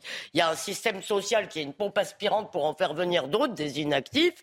Vous voulez, donc il y a beaucoup d'inactifs. Jeunes, je ne parle pas des inactifs parce qu'ils n'ont plus de boulot à 50 ans. Et les gens se disent, et là je peux le comprendre, je l'entends, euh, pourquoi? C'est toujours sur les mêmes qui bossent, qui cotisent, qui ceci, qui cela comptable qu'on va chercher les efforts et ils se demandent pourquoi il n'y a aucune espèce, pardon Valérie, et ils se demandent pourquoi euh, il n'y a aucune espèce de, mesure qui est prise euh, effectivement pour résoudre ce truc. D'ailleurs, la réforme du chômage mhm. était extrêmement populaire, quoi qu'on nous ait dit aussi qu'on a fait pleurer dans les chaumières parce que les gens en ont marre qu'il y en ait d'autres qui profitent du système. on va avancer. Il est 23h pile. On marque un nouveau point sur l'actualité euh, avec Mathieu Devez. On se retrouve dans quelques secondes. La grève est reconduite jusqu'à la semaine prochaine dans les quatre terminaux méthaniers français. Le mouvement a débuté il y a une semaine pour obtenir le retrait du projet de réforme des retraites. Cette décision bloque l'alimentation en gaz du réseau de distribution, le déchargement des navires méthaniers et le remplissage des citernes jusqu'à mardi prochain. Les États-Unis accusent ce soir la Russie d'avoir intercepté et percuté un drone américain, ce qui a provoqué sa chute. La collision aurait eu lieu au-dessus de la mer Noire, au large de la ville ukrainienne d'Odessa. Le drone percuté est un Reaper utilisé pour des opérations de surveillance. Les États-Unis dénoncent un acte irréfléchi et ont convoqué l'ambassadeur russe à Washington. De son côté, la Russie dément avoir causé la chute du drone américain. En football, vous l'avez peut-être suivi ce soir sur les antennes de Canal+, Manchester City s'est qualifié pour les quarts de finale de la Ligue des Champions. Une victoire 7 buts à 0 des Anglais à domicile face à Leipzig et 5 buts rien que ça pour Erling Haaland à 22 ans. Le Norvégien devient le plus jeune joueur à atteindre les 30 buts en Ligue des Champions devant un certain Kylian Mbappé. Et on voulait également vous montrer ce but, une magnifique frappe de Kevin De Bruyne, c'est le but du 7-0. Ah oui, le mettre chichement. Hein. Voilà pour cette qualification des citizens, euh, comme on dit. En attendant la huitième journée de mobilisation nationale demain, c'est la grève des éboueurs qui produit le plus d'effets spectaculaires. À Paris, on en est désormais à près de 7000 tonnes de déchets non collectés. Le mouvement touche aussi plusieurs autres villes euh, en France, Nantes, Antibes, Le Havre ou encore Saint-Brieuc. Mais on va rester donc à, Paris où les habitants, mais aussi les restaurateurs, les hôteliers se retrouvent de nouveau dans une situation absolument ingérable, comme nous le rappelle Vincent Faandès dans les rues de la capitale aujourd'hui. Voici ce que trouvent les clients de cet hôtel en sortant dans la rue. Voilà, comme vous constatez, euh, il y a des poubelles qui sont accumulées euh, un petit peu partout, à droite, à gauche, sur le trottoir d'en face. Euh, c'est catastrophique. Ah, moi j'ai honte. Moi j'ai honte. Ce n'est pas l'image que je veux renvoyer ni de Paris ni de l'hôtel dans lequel je travaille. Pour le gérant de l'établissement, la grève des éboueurs vient aggraver une situation déjà fragile à cause des autres perturbations, notamment dans les transports. Nous, on a euh, à peu près deux tiers de nos clients qui ont annulé, soit parce que les trains n'arrivaient pas jusqu'à Paris, euh, soit parce que euh, les salons professionnels étaient annulés. C'est très très pénalisant, vraiment vraiment au niveau de l'activité économique, c'est très très dur. Pour ce client, ces poubelles qui débordent ternissent l'image de Paris cette image bah, de la ville un petit peu idéale, euh, romantique, euh, belle ville, etc. Euh, plus belle ville du monde, du coup, avec tous les déchets, ouais, c'est sûr que c'est pas, c'est pas, c'est pas les meilleures conditions, on va dire. Pour faire face aux annulations en cascade, le gérant de l'hôtel, qui a déjà baissé ses prix de 20%, envisage de les brader encore plus. Cyril Chabani, je rappelle que vous êtes président de la CFTC. Les déchets n'ont pas fini de s'amonceler à Paris, on l'a bien vu. La filière traitement des déchets, d'ailleurs, de la CGT a voté la reconduction de la grève au moins jusqu'à lundi prochain. Donc pour les Parisiens, c'est presque seulement le début, j'ai envie de dire. La CGT appelle les éboueurs, les égoutiers, les conducteurs, les adjoints techniques à amplifier la mobilisation pour protester contre le projet de réforme des retraites de, l'exécutif. Pardon, euh, Cyril Chabanier, c'est la CGT qui dicte la méthode de cette contestation ou c'est l'intersyndicale? C'est l'intersyndical, mais après, il y a Parce que là, moi, ce que je vois, c'est la CGT. Hein. Mais oui, mais euh, chaque syndicat... Chaque syndicat a des forces euh, qui sont différentes et dans des secteurs qui sont différents. Donc évidemment, du côté des éboueurs de Paris, c'est la CGT qui est majoritaire. Dans d'autres secteurs, ce sont d'autres syndicats. Bon, voilà, ça euh, c'est l'effet que chaque syndicat a une majorité dans certains euh, secteurs. Non, mais c'est vrai que ça devient, pardon d'insister là-dessus, mais ça devient un petit peu confus parce que derrière cette unité que vous affichez, on le comprend bien, et, d'ailleurs, elle est toujours réelle. Mais euh, il y a cette impression de l'extérieur que chacun y va un petit peu de sa méthode, de son blocage, de sa tradition à lui. Non, nous avons dit depuis le départ que euh, les secteurs qui décideraient, ou les entreprises qui décideraient en assemblée générale de faire des grèves, y compris des grèves reconductibles, l'intersyndicale les soutiendrait. Donc vous, vous soutenez par exemple le mouvement de grève des éboueurs à Paris? Mais parfaitement. Mais je vais vous dire pourquoi, quand même, clairement. Ce mouvement, il a démarré le 19 janvier. Nous avons passé un mois et demi en ne faisant que des manifestations, sur des jours choisis, avec des jours de grève sur une journée. Pendant cinq semaines, voire six semaines, il n'y a pas eu un mot d'ordre de blocage, il n'y a pas eu un mot d'ordre de grève reconductible, rien. Suite à ça, on a eu quoi? On a eu un gouvernement qui est resté sourd, un président de la République qui veut même pas nous recevoir. Et depuis le départ, on dit si vous ne nous écoutez pas, on, durcit, on va durcir. Tous les Français ont reconnu. vous voyez bien que ça n'a pas de résultat, que ça n'a pas d'effet. Écoutez, euh, peut-être que si euh, jeudi, et c'était la, discussion d'avant, si nous sommes plus qu'à quatre ou cinq voix peut-être euh, de majorité pour le gouvernement pour le vote, c'est du fait de ces blocages et c'est du fait de ces manifestations. Parce qu'il y a deux ou trois mois auparavant, la majorité, il avait avec 20 ou 30 voix. Aujourd'hui, ils l'ont avec peut-être quatre ou cinq voix. Et c'est grâce aux syndicats et grâce aux manifestations et bien sûr grâce à la mobilisation de l'ensemble de nos concitoyens. Donc je crois vraiment, et contrairement à ce que les gens pensent, le combat il n'est pas perdu, la mobilisation de demain elle est importante et le vote de après-demain il est loin d'être acquis. Je pense qu'ils vont essayer, et pour l'instant ils sont encore un petit peu en avance, mais il est loin d'être gagné, loin d'être acquis. C'est pour ça qu'on parle de plus en plus de 49-3. Je voudrais qu'on entende cet éboueur également au micro de Vincent Findès aujourd'hui. Euh, en gros, ce qu'il nous dit, nous on tient toute l'année, alors les Parisiens peuvent bien tenir quelques jours.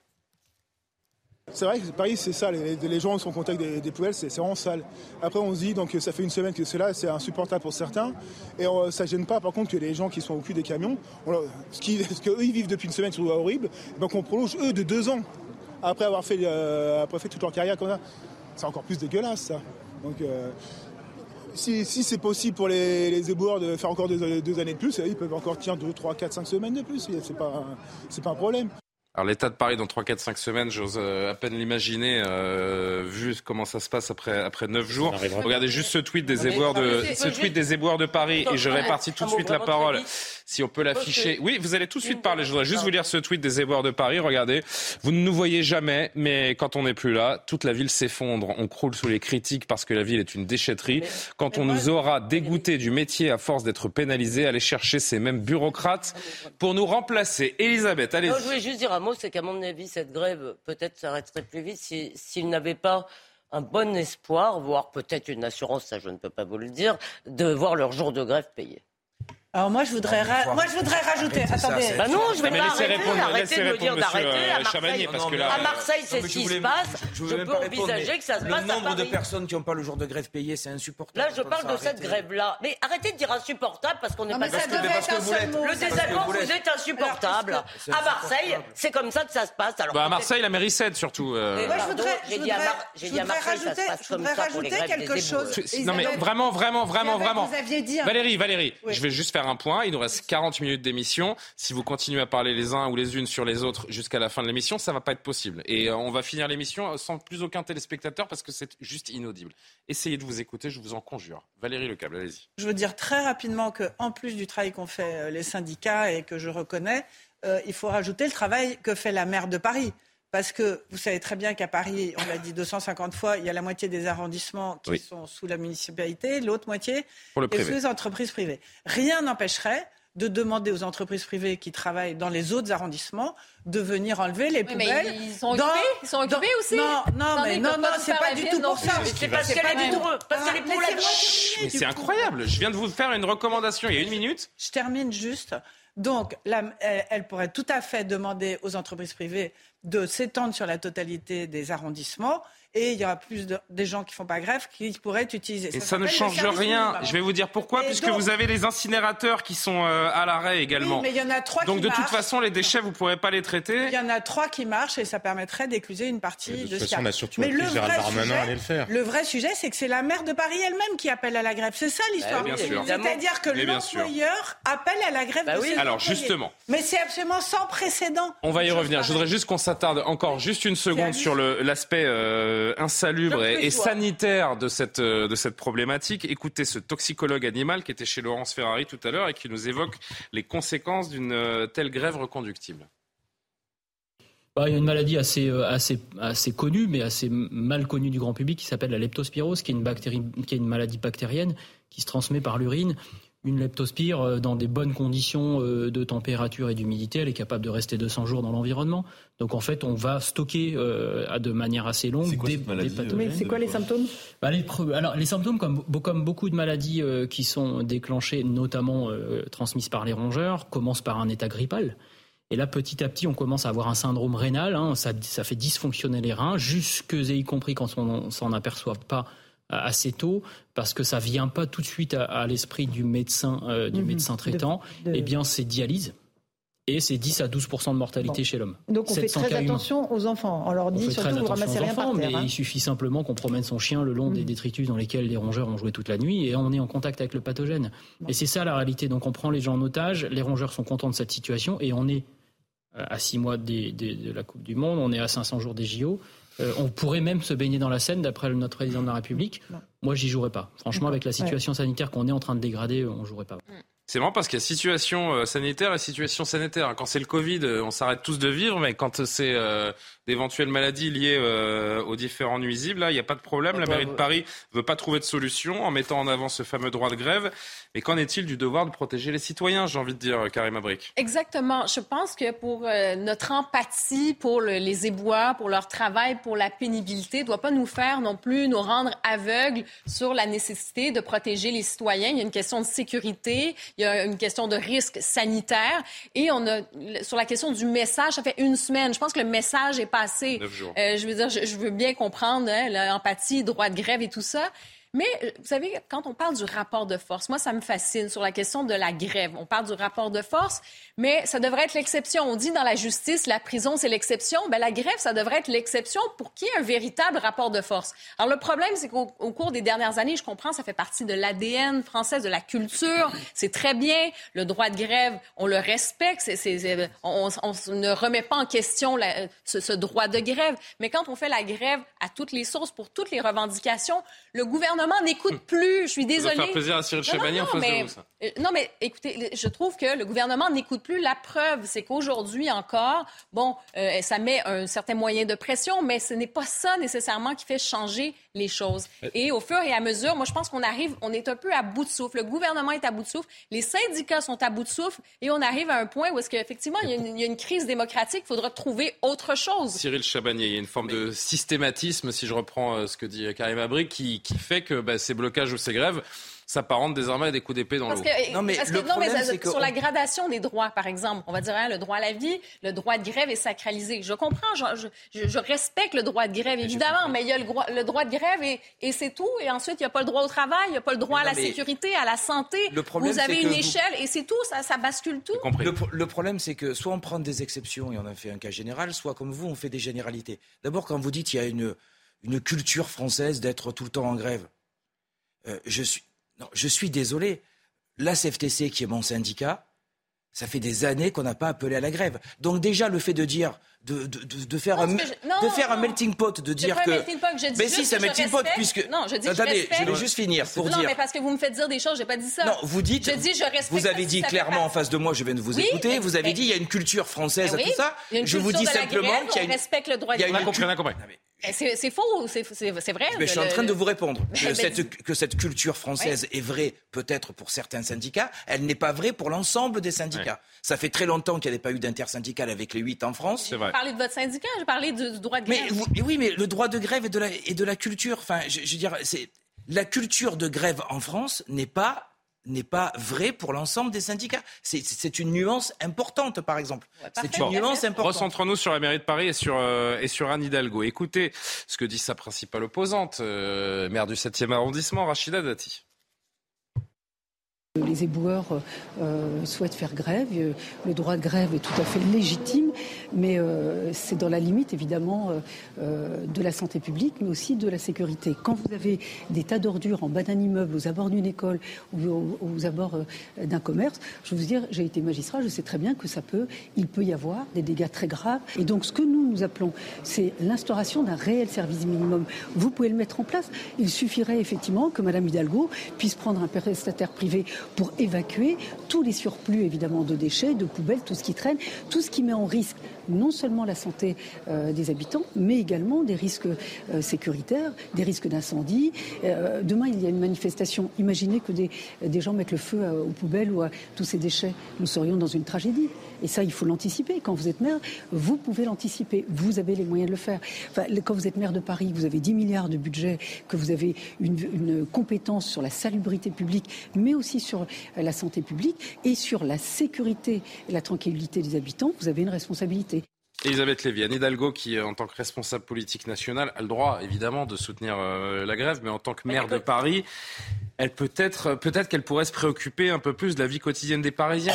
D'autant que nous sommes à une époque où on est, on peut facilement exhumer des citations d'il y a quelques années. Et il y a sept ans euh, ou presque, en 2016, oui, il y a sept ans, voilà ce que déclarait euh, Anne Hidalgo. Nous avons mobilisé euh, la collecte privée pour venir nous aider. Je ne veux pas que la ville soit dans cet état. D'abord, il y a l'image, la question sanitaire, la question de sécurité, évidemment. mais attendez, Madame... Non, mais quel cynisme Madame quand Hidalgo même. se sert de nos impôts locaux pour encourager et aider cette grève. Elle se sert de la mairie, d'accord, pour mener une cause politique et un combat politique, ce qu'elle n'a pas le droit de faire, au moins pour une partie. Elle n'arrête pas d'encourager cette grève et je vous dis, je vous le répète, qu'il est tout à fait possible qu'à la fin, Madame Hidalgo décide de payer les jours de grève aux éboueurs en grève. Voilà. Et vous pouvez me dire le contraire. Je pense que c'est une possibilité. tout est possible. Et je pense que je, veux, surtout, j'ai l'impression qu'on assiste surtout à la plus belle campagne euh, que l'on puisse euh, réaliser en faveur de la privatisation des services non, Non, mais moi, je voudrais juste, d'abord, à Paris, on paye,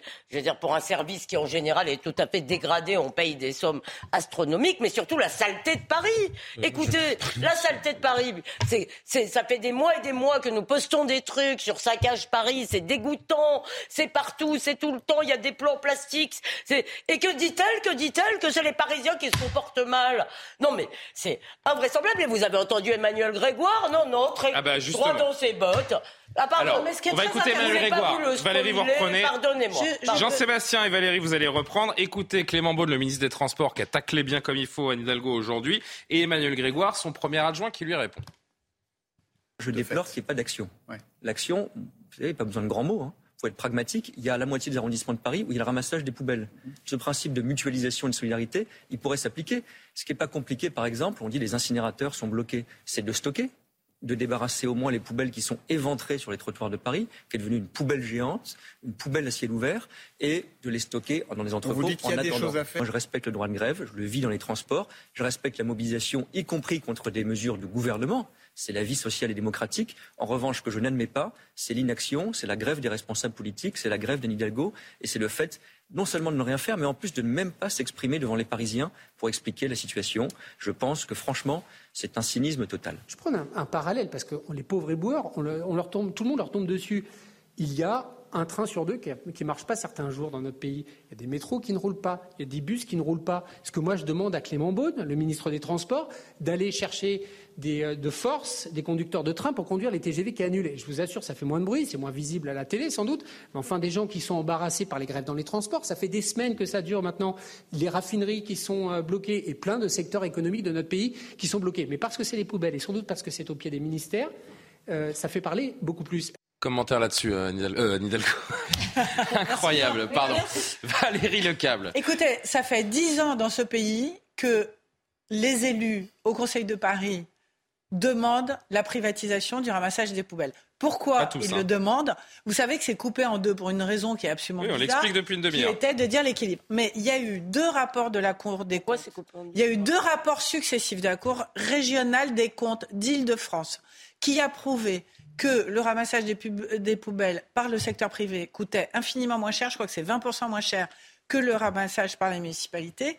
Et ce type de situation ne pourrait pas arriver. Ces deux rapports disent c'est beaucoup plus efficace, c'est beaucoup moins cher. Qu'est-ce qu'on attend? Pourquoi est-ce qu'il y a deux poids, deux mesures dans cette ville? Pourquoi est-ce que Mme Hidalgo refuse de donner la même possibilité à tout le monde de profiter. Euh, vous voyez Anne Hidalgo appeler une entreprise privée et casser le mouvement de grève. Elle, est dans une idéologie. Ça fait des années. Ça oui, fait mais on n'est plus en 2016. Ça fait des années qu'au Conseil de, Paris, les, les Bournazel, les autres, euh, ils demandent la privatisation euh, globale. des postes, ce serait peut-être pas mal. Bah non, mais c'est ça aussi. De quoi Supprimer des postes à Paris, il y, a ça, il y a 42 000, je crois, fonctionnaires municipaux à Paris. Entre nous, on pourrait en payer un peu moins, ma chère Karima. Pourquoi est-ce qu'on garde Mais vous avez des maires d'arrondissement qui ont appelé hein, des prestataires privés. D'ailleurs, c'est pour ça que le restaurateur qu'on avait en direct tout à l'heure, il a les, poubelles qui ont disparu devant chez lui. Pas mais Anne Hidalgo, elle n'en démord pas. Non, mais c'est pas Non, non, ce sont les maires d'arrondissement qui ont pris les devants et qui ont appelé des entreprises privées. Et juste pour terminer, après j'arrête, les, les agents municipaux qu'on libérerait dans ce cas-là, ils pourraient prendre leur balai, les nettoyer et assurer par ailleurs la propreté de Paris, ce qui serait moins pénible pour eux et plus agréable pour la vie des Parisiens. Je voudrais qu'on voit un autre sujet avant de, poursuivre la discussion, parce que Paris est, reste, euh, on se demande pourquoi d'ailleurs, mais reste la ville la plus visitée au monde. Et euh, forcément que l'image actuellement est bien loin des, séries télévisées où on voit Paris comme un voilà, Emily in Paris. J'ai jamais vu d'ailleurs, mais il ah, paraît que vous avez un Paris, on dirait une boîte de bonbons. Euh... C'est assez stupide. Je ne me permettrai pas de juger cette œuvre que je n'ai jamais vue. Mais euh, regardez ce, ce sujet, ce qu'en pensent les touristes parisiens aujourd'hui. Au pied de Notre-Dame, sur les quais de Seine ou encore devant les théâtres parisiens, les principaux lieux touristiques ne sont pas épargnés par les déchets entassés. Certains touristes prennent même en photo ces tas d'ordures, telles des cartes postales. J'ai jamais vu ça au Canada. Je suis canadienne. Ça va faire partir les touristes et ils ne vont pas revenir. Ça n'a plus rien à voir avec la beauté de Paris. Pour certains, la ville lumière perd tout son charme. Je viens pour un voyage romantique avec mon chéri à Paris et finalement, oui, ça gâche un petit peu euh, le charme de la ville le, des bâtiments et je trouvais l'odeur est très désagréable. Ça n'est pas aussi agréable qu'on le pensait. Vous venez dans une ville comme celle-ci en vous attendant à ce qu'elle soit belle, comme ce qu'on a pu en voir sur les réseaux sociaux. Et finalement, on est là et il y a plein d'ordures à chaque coin de rue. Pour autant, certains visiteurs comprennent tout de même cette grève sociale. Bien sûr, Paris, sans poubelle, ce serait beaucoup plus joli, plus élégant, mais on comprend aussi la vie, l'économie, euh, les conflits euh, sociaux, des malentendus, etc. Paris est la ville la plus visitée au monde. En 2022, 34,5 millions de touristes ont été recensés. Et vous savez que c'est presque en train de devenir une attraction parce que maintenant vous avez un phénomène depuis quelques jours, vous avez des touristes qui se prennent en selfie avec des, des, des montagnes de, de, poubelles derrière. C'est la nouvelle Tour Eiffel en vous fait. Vous savez, les, touristes se sont pris en selfie devant l'incendie de Notre-Dame. Hein. Oui, non mais là vous allez euh, à l'extrême aussi. Mais... Le selfie euh, a de beaux jours devant lui. redresser l'économie grâce, euh, grâce aux poubelles. Non mais franchement, on est à on est à 500 jours. Aujourd'hui, Emmanuel Macron tenait une conférence pour la, les 500 jours avant les Jeux Olympiques. Cyril Chabagnier, Cyril Chabagnier, franchement. On est la ville la plus visitée au monde. Ah oui, euh, Jean-Sébastien qui attend oui, patiemment. Bon, Cyril d'abord. La seule information intéressante, c'est que ça va être terminé parce que Gérald Darmanin, enfin, c'est le seul truc qu'on a besoin de dire ce soir. Il a, il a appelé Madame bah, Hidalgo pour lui demander, non mais sur ce point-là en particulier, pour lui demander, pour lui demander de réquisitionner des agents pour ramasser les poubelles et que si elle ne le faisait pas, il le ferait lui. Donc de toute façon, cette, ben, en prenant la décision de réquisitionner lui, au nom notamment des considérations de santé publique. Ça ne s'oppose pas à l'exercice du droit de grève. Le principe de continuité des services publics a la même valeur constitutionnelle que celle du droit de grève. Donc là, le gouvernement est en train de réagir. Mais surtout, ce qui est frappant, qu'est-ce qui joue? Pourquoi on est en plein psychodrame là-dessus? C'est parce que jusqu'à présent, on avait des syndicats qui nous disaient qu'ils bloquaient le pays et ils ne le bloquaient pas. Parce que le télétravail a permis qu'il ne soit plus bloqué. Alors moi, je respecte évidemment, éminemment le métier des boueurs comme tous les métiers, mais il n'y a pas que les métiers des boueurs ou de caissières qui font tenir la France. Il y a des directeurs de systèmes d'information, il y a des directeurs d'achat, vous savez. Et eh ben le pays, l'économie, elle tient parce que justement ces gens-là, là où ils ne pouvaient pas travailler avant, ils travaillent maintenant. Et c'est un vrai défi pour les syndicats. C'est un vrai défi pour les syndicats. Mais je ne vous dis pas que vous, vous le disiez. on n'a jamais dit qu'on allait bloquer le pays. Il n'y a pas une communication de l'intersyndicale. Il n'y a pas une communication. De la CGT. Je finis. Il n'y a pas une communication de l'intersyndicale. Non, il n'y a pas une communication de l'intersyndicale qui dit qu'on va bloquer le pays. On a appelé une journée, le 7 mars, la France à l'arrêt. Et le problème, c'est que la CGT... grèves, il y a des grèves reconductibles dans certains secteurs. C'est pas pareil que d'appeler le blocage. Cyril Chabagnier, nous dit qu'il est dans le dialogue social. Jean-Sébastien, si je peux poser une question à mon invité. Jean-Sébastien, si je peux poser une question à mon invité. Le problème, Monsieur Chabagnier, c'est que depuis euh, un moment maintenant, la CGT, que nous vous en déplaise, est la locomotive de ce de ce mouvement. Et ce sont eux qui communiquent, ce sont eux qui font les actions coup de poing, ce sont eux qui sont qui qui sont le plus médiatisés parce que ce sont eux qui mènent les actions les plus visibles. Donc vous êtes, pardon, mais vous êtes en train de vous faire noyer par les actions de la CGT. Mais absolument pas. Enfin, il y a depuis le départ, je vous dis, il y a des secteurs, et d'ailleurs c'est l'intersyndical, euh, à la SNCF, il y a une grève reconductible hmm. qui est faite par l'ensemble des organisations syndicales et la SNCF, c'est pas... C'est pas... s'essouffler non, vous, verrez demain le taux de grévistes et le nombre de trains qu'il y aura demain euh, à la SNCF, où la grève va être extrêmement forte ce mercredi. Il y a eu une pause pour repartir justement à partir de demain. C'est une grève qui est intersyndicale. Là, en l'occurrence, sur les éboueurs qui nous passionnent depuis quelques heures, et j'arrive à le comprendre vu l'état euh, des villes. Là, en l'occurrence, c'est un secteur où la CGT est ultra euh, majoritaire. on doit accueillir les jeunes dans un an et demi. Mais, euh, mais, mais, pour vous dire, oui, vous avez raison, ah il y a, il y a M. Darmanin hein. qui a fait cette déclaration. Ah, il, y a aussi, il, y a aussi, une autre solution, hein, que le vote jeudi, que le gouvernement aille au vote, qu'il perde. C'est la grève ah, est bah terminée jeudi soir. Ça, c'est sûr. Juste un dernier mot, parce qu'on n'a peut-être pas encore assez euh, évoqué Anne Hidalgo ce soir. Euh, il y a eu cette ah scène surréaliste en plein Conseil de Paris euh, aujourd'hui. Madame la maire a décidé d'arrêter subitement les travaux du Conseil de Paris pour permettre aux élus de participer aux manifestations de demain. Écoutez, regardez cette séquence.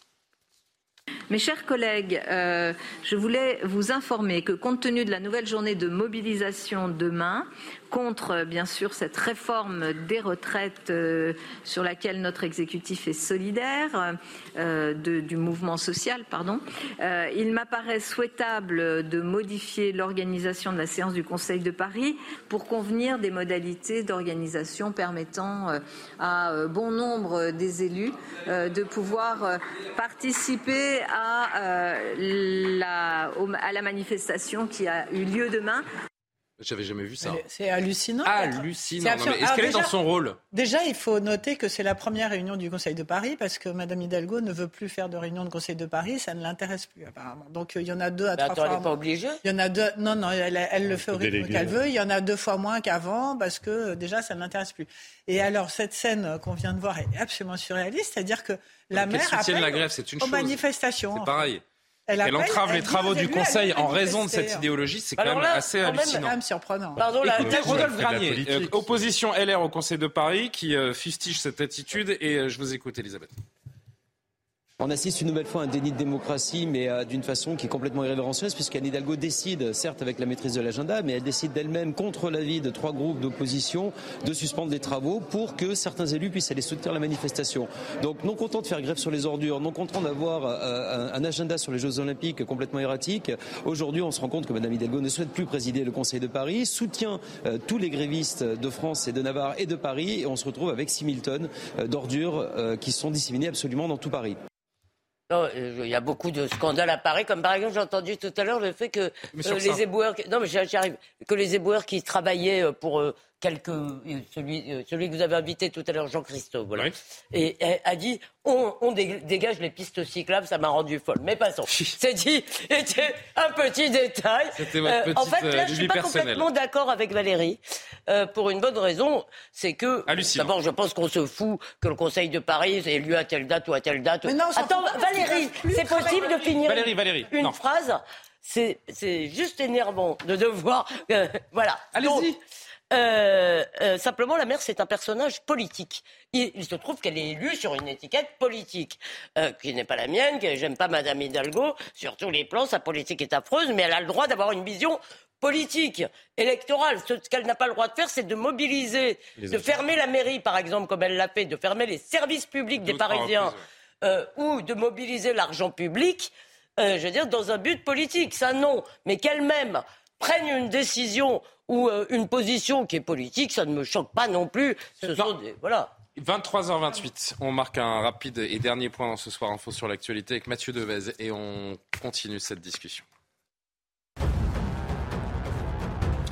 La mobilisation des éboueurs contre la réforme des retraites se poursuit à Paris. Près de 7000 tonnes de déchets désormais s'accumulent sur les trottoirs. Et ce n'est pas fini. Le mouvement est reconduit au moins jusqu'au lundi 20 mars. Dans ce contexte, le ministre de l'Intérieur, Gérald Darmanin, demande ce soir que la mairie réquisitionne du personnel. La commission mixte paritaire ne sera pas retransmise en direct demain. Yael Braun-Pivet a dit non à la demande des socialistes. Selon la présidente de l'Assemblée nationale, la publicité des travaux de la commission est assurée seulement par un compte-rendu écrit. Et au sein de cette commission, 14 parlementaires vont devoir élaborer une version commune de la réforme des retraites.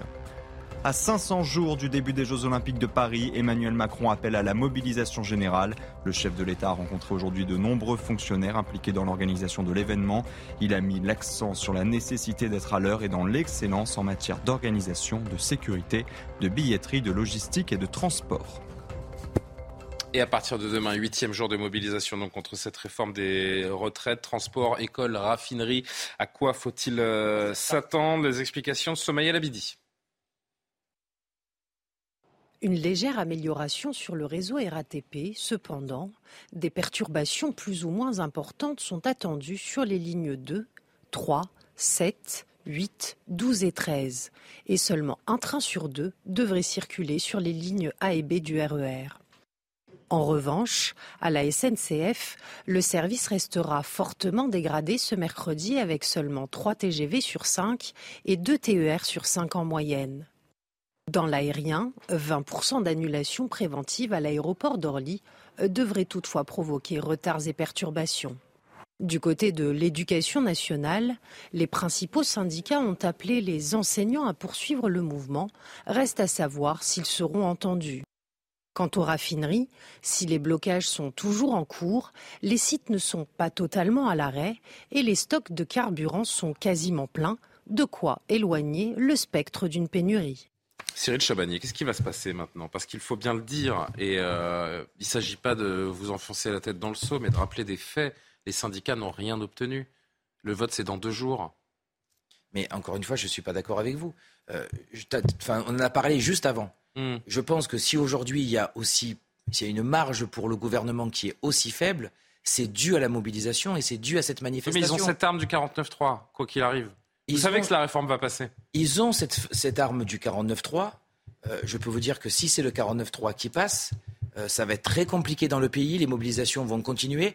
Jusqu'où sont prêts à aller les grévistes? Jusqu'où l'intersyndicale tiendra uni dans, ces blocages et ces durcissements si le vote euh, s'effectue en, faveur du texte jeudi ou si le 49-3 est dégainé? Je pense que l'intersyndicale tiendra et tiendra longuement si le 49-3 est dégainé. C'est vrai que si c'est pas un 49-3 mais que c'est un vote qui est fait à l'Assemblée nationale, par définition, pour un syndicat comme le mien, ce qui n'est peut-être pas le, cas de tout le monde. Mais Donc ce serait le début de la scission C'est pas le début de la scission, c'est qu'on devra continuer des actions, mais les actions ne peuvent pas être totalement les mêmes que ce soit un vote par le Parlement ou un 49-3. Ce n'est pas la même chose, ça n'a pas la même légitimité. Encore une fois, surtout le 49-3, après avoir utilisé les deux choses, enfin les deux choses précédentes, 47-1 et 44-2, euh, donc ça ne sera pas le même type d'action. J'entends, l'intersyndicale n'a pas se terminer jeudi soir. Je me permets d'insister encore sur ces différences de, de méthode. Par exemple, aujourd'hui, euh, vous l'avez certainement vu, la CGT a revendiqué euh, notamment une coupure de courant à Toulouse, une action qui a privé d'électricité pendant plus de 40 minutes 30 000 logements et commerces du centre-ville. Le groupe Enedis, d'ailleurs, a annoncé avoir euh, probablement l'intention de, de, porter plainte pour sabotage. Il y a des actions qui, qui vont trop loin. Il y a des actions qui vont trop loin. Je vous l'avais dit d'ailleurs la semaine mmh. dernière sur, votre, sur votre plateau. Euh, quand il y avait des actions qu'on appelle des actions Robin des Bois pour dire on va donner de l'électricité gratuite à des foyers qui sont en difficulté ou des personnes qui ont euh, des restrictions euh, d'électricité à qui on augmente le débit, c'est des actions qui sont sympathiques. Quand on commence à faire des actions de coupure, on n'est pas à l'abri. Ciblé en plus. Ciblé, mais en plus mal ciblé. Honteusement ciblé. Non, alors, il y a les deux cas de figure. Il y a des ciblages qui sont des mauvais ciblages et il y a des erreurs qui sont dues à des ciblages. Parce que parfois, par exemple, il y a un hôpital qui n'était pas ciblé, mais qui était juste à côté d'un d'un lieu ciblé. Il y a Charleville-Mézières, une IRM qui, est, qui voilà, avec, il y avait une avec fille de 13 ans qui était en train de passer l'IRM d'ailleurs. Et c'était pas un choix de faire ça. Pardon, il y a des actions. Il y a Alors, des... je finis juste. On est un mot, un mot. Priver quelqu'un d'électricité parce qu'il n'est pas d'accord avec vous, c'est honteux. Mais j'ai commencé par ça. Oui, oui, euh, voilà, mais on est d'accord. Moi aussi, j'ai commencé que je préfère les actions finir, Robin des Bois que de je peux juste finir avec Cyril Chabagnier. Euh, on, l'a joué hier, mais je voulais, comme, comme vous étiez avec nous aujourd'hui, j'ai demandé à ce qu'on à ce qu'on reprenne cet extrait sonore de Monsieur euh, Mathéou, qui est en train de devenir ah, mondialement célèbre. Attention, hein, de la CGT, de la CGT 13. on l'a entendu hier, mais je voudrais vraiment que vous, vous l'écoutiez et que et qu'on en dise un mot ensemble. En gros, si le 49.3 est dégainé, là, c'est il y a plus de règles. Il n'y a plus de règles. Qu'est-ce que ça veut dire? Écoutez-le et j'aimerais bien que vous me disiez ce que vous pensez de son discours. Je veux dire très clairement que si le gouvernement venait à passer par le 49.3, à ce moment-là, il n'y aura plus de règles pour personne. Qu'on soit clair, Cela fait quelques jours maintenant qu'on entend que le gouvernement magouille pour se construire une majorité, quitte à l'acheter. Je vous renvoie les uns et les autres au propos du député Cordier des Ardennes, qui s'est vu proposer quelques dizaines de millions, 35, hein, pour sa circonscription, pas pour lui. Hein. Qu'on soit clair, je ne parle pas là de corruption, mais de tentative de, ralliement monnayé.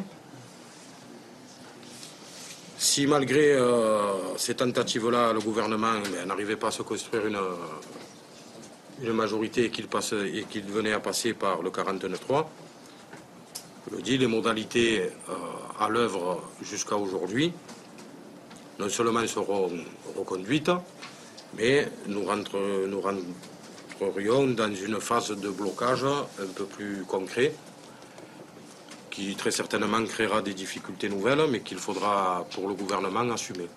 Qu'est-ce que vous pensez d'un tel discours?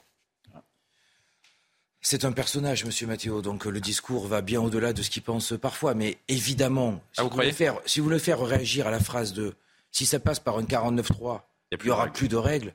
Mais évidemment qu'il y a des règles. J'arrête pas de répéter qu'on ne fera jamais des actions qui portent atteinte aux biens, aux personnes. Donc pour la CFTC, c'est dans nos valeurs euh, humanistes depuis 100 ans. Il y a toujours des règles et on n'est pas prêt à faire n'importe quelle action. Après, euh, voilà, on connaît, euh, on connaît le personnage euh, et nous on le découvre, hein, franchement. Alors voilà, mais c'est vrai que moi je suis du 13. c'est ce que je voulais dire. L'avertissement il est limpide, il est ah, clair, Elisabeth. Oui, mais effectivement, on ne sait pas quelles sont ces troupes, parce qu'en réalité, Olivier d'Artigol, qui connaît probablement mieux les équilibres internes à la CGT que moi-même, donc notre cher ami Olivier d'Artigol disait il y a deux jours euh, qu'il représentait, je cherche un terme, rien, disons, pas, pas grand-chose, dans la CGT. Mais c'est quand même, comme vous dites, c'est un personnage. mais ce sont des voix qu'on entend. Qui pense qu'à l'Union, Union soviétique, c'était quand même chouette parce que les gens étaient soignés. Et remarquez ce discours, ils sont soignés. Il y a des écoles et des hôpitaux. On l'a entendu aussi sur Cuba. Alors quand il y avait un système déjà de santé qui n'existait plus. Mais il y en a de moins en moins. C'est vraiment un dinosaure. Il faut le garder. Il doit faire partie de notre patrimoine. Je le dis. Il me semble pas que ce soit tout à fait la position de Philippe Martinez. Il me semble. Mais... Oui, sauf que sauf qu'il est candidat à la succession de Philippe Martinez. mais il semblerait qu'il Et ça, je trouve que ça doit, nous, ça doit peut-être nous interpeller. Il y a parfois des personnes qui sont candidats qui font 1%. Vous savez. je crois Olivier. Je, en tous les cas, si c'est pas le cas et s'il gagne, nous demanderons des comptes à notre camarade Olivier. N'est-ce pas? Mais on est aussi, je pense qu'il y a une forme de bluff un peu partout, hein, même pour la question du vote. Possible aussi, oui. Ben oui, parce que évidemment, on va pas me, dire tout de suite qu'on va voter euh, cette réforme. Alors, je pense que depuis le début, pour ce qui est du Parlement, il y a ce bluff-là aussi. Est-ce qu'au final, bon, les gens vont finir par voter la réforme? C'est une possibilité. Et pour les syndicats aussi, c'est de continuer à mettre cette fameuse pression. mais carrément, ça peut même marcher. Alors, j'allais si venir, si vous votez pas, le méchant viendra. Oui, le méchant loup viendra. Peut-être qu'il y a des députés qui, vont, euh, euh, qui vont tenir compte de ça aussi. Hein. Sur la porte de sortie, Jean-Sébastien, comment ça peut se finir, cette, euh, cette affaire, comme on dit?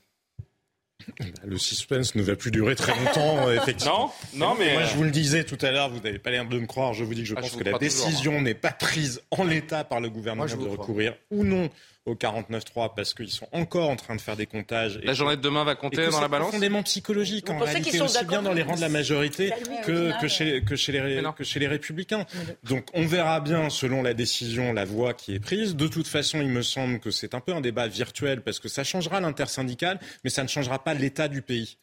Ça, ça ne changera pas l'état du pays. Et quoi qu'il en soit, ce qui s'est passé là, ça n'est pas lié au fait que ça passe ou non 49-3. Quoi qu'il en soit, il y a des gens qui sont excédés, parce que je vous le disais tout à l'heure. S'il y a un vote contre, ça changera pas un peu l'état du pays Ils ne supportent de colère un peu On demande qu'on fasse des Français en permanence la seule variable d'ajustement quand l'État est incapable de gérer correctement les choses. Par ailleurs, je vous le disais, sur l'inflation, sur l'énergie, sur l'école, sur la santé, rien ne se passe, rien ne se passe. Donc de toute façon, ce climat-là, il est pourri, il va continuer à le demeurer. Et donc, à mon sens, il ne se passera pas grand, grand chose.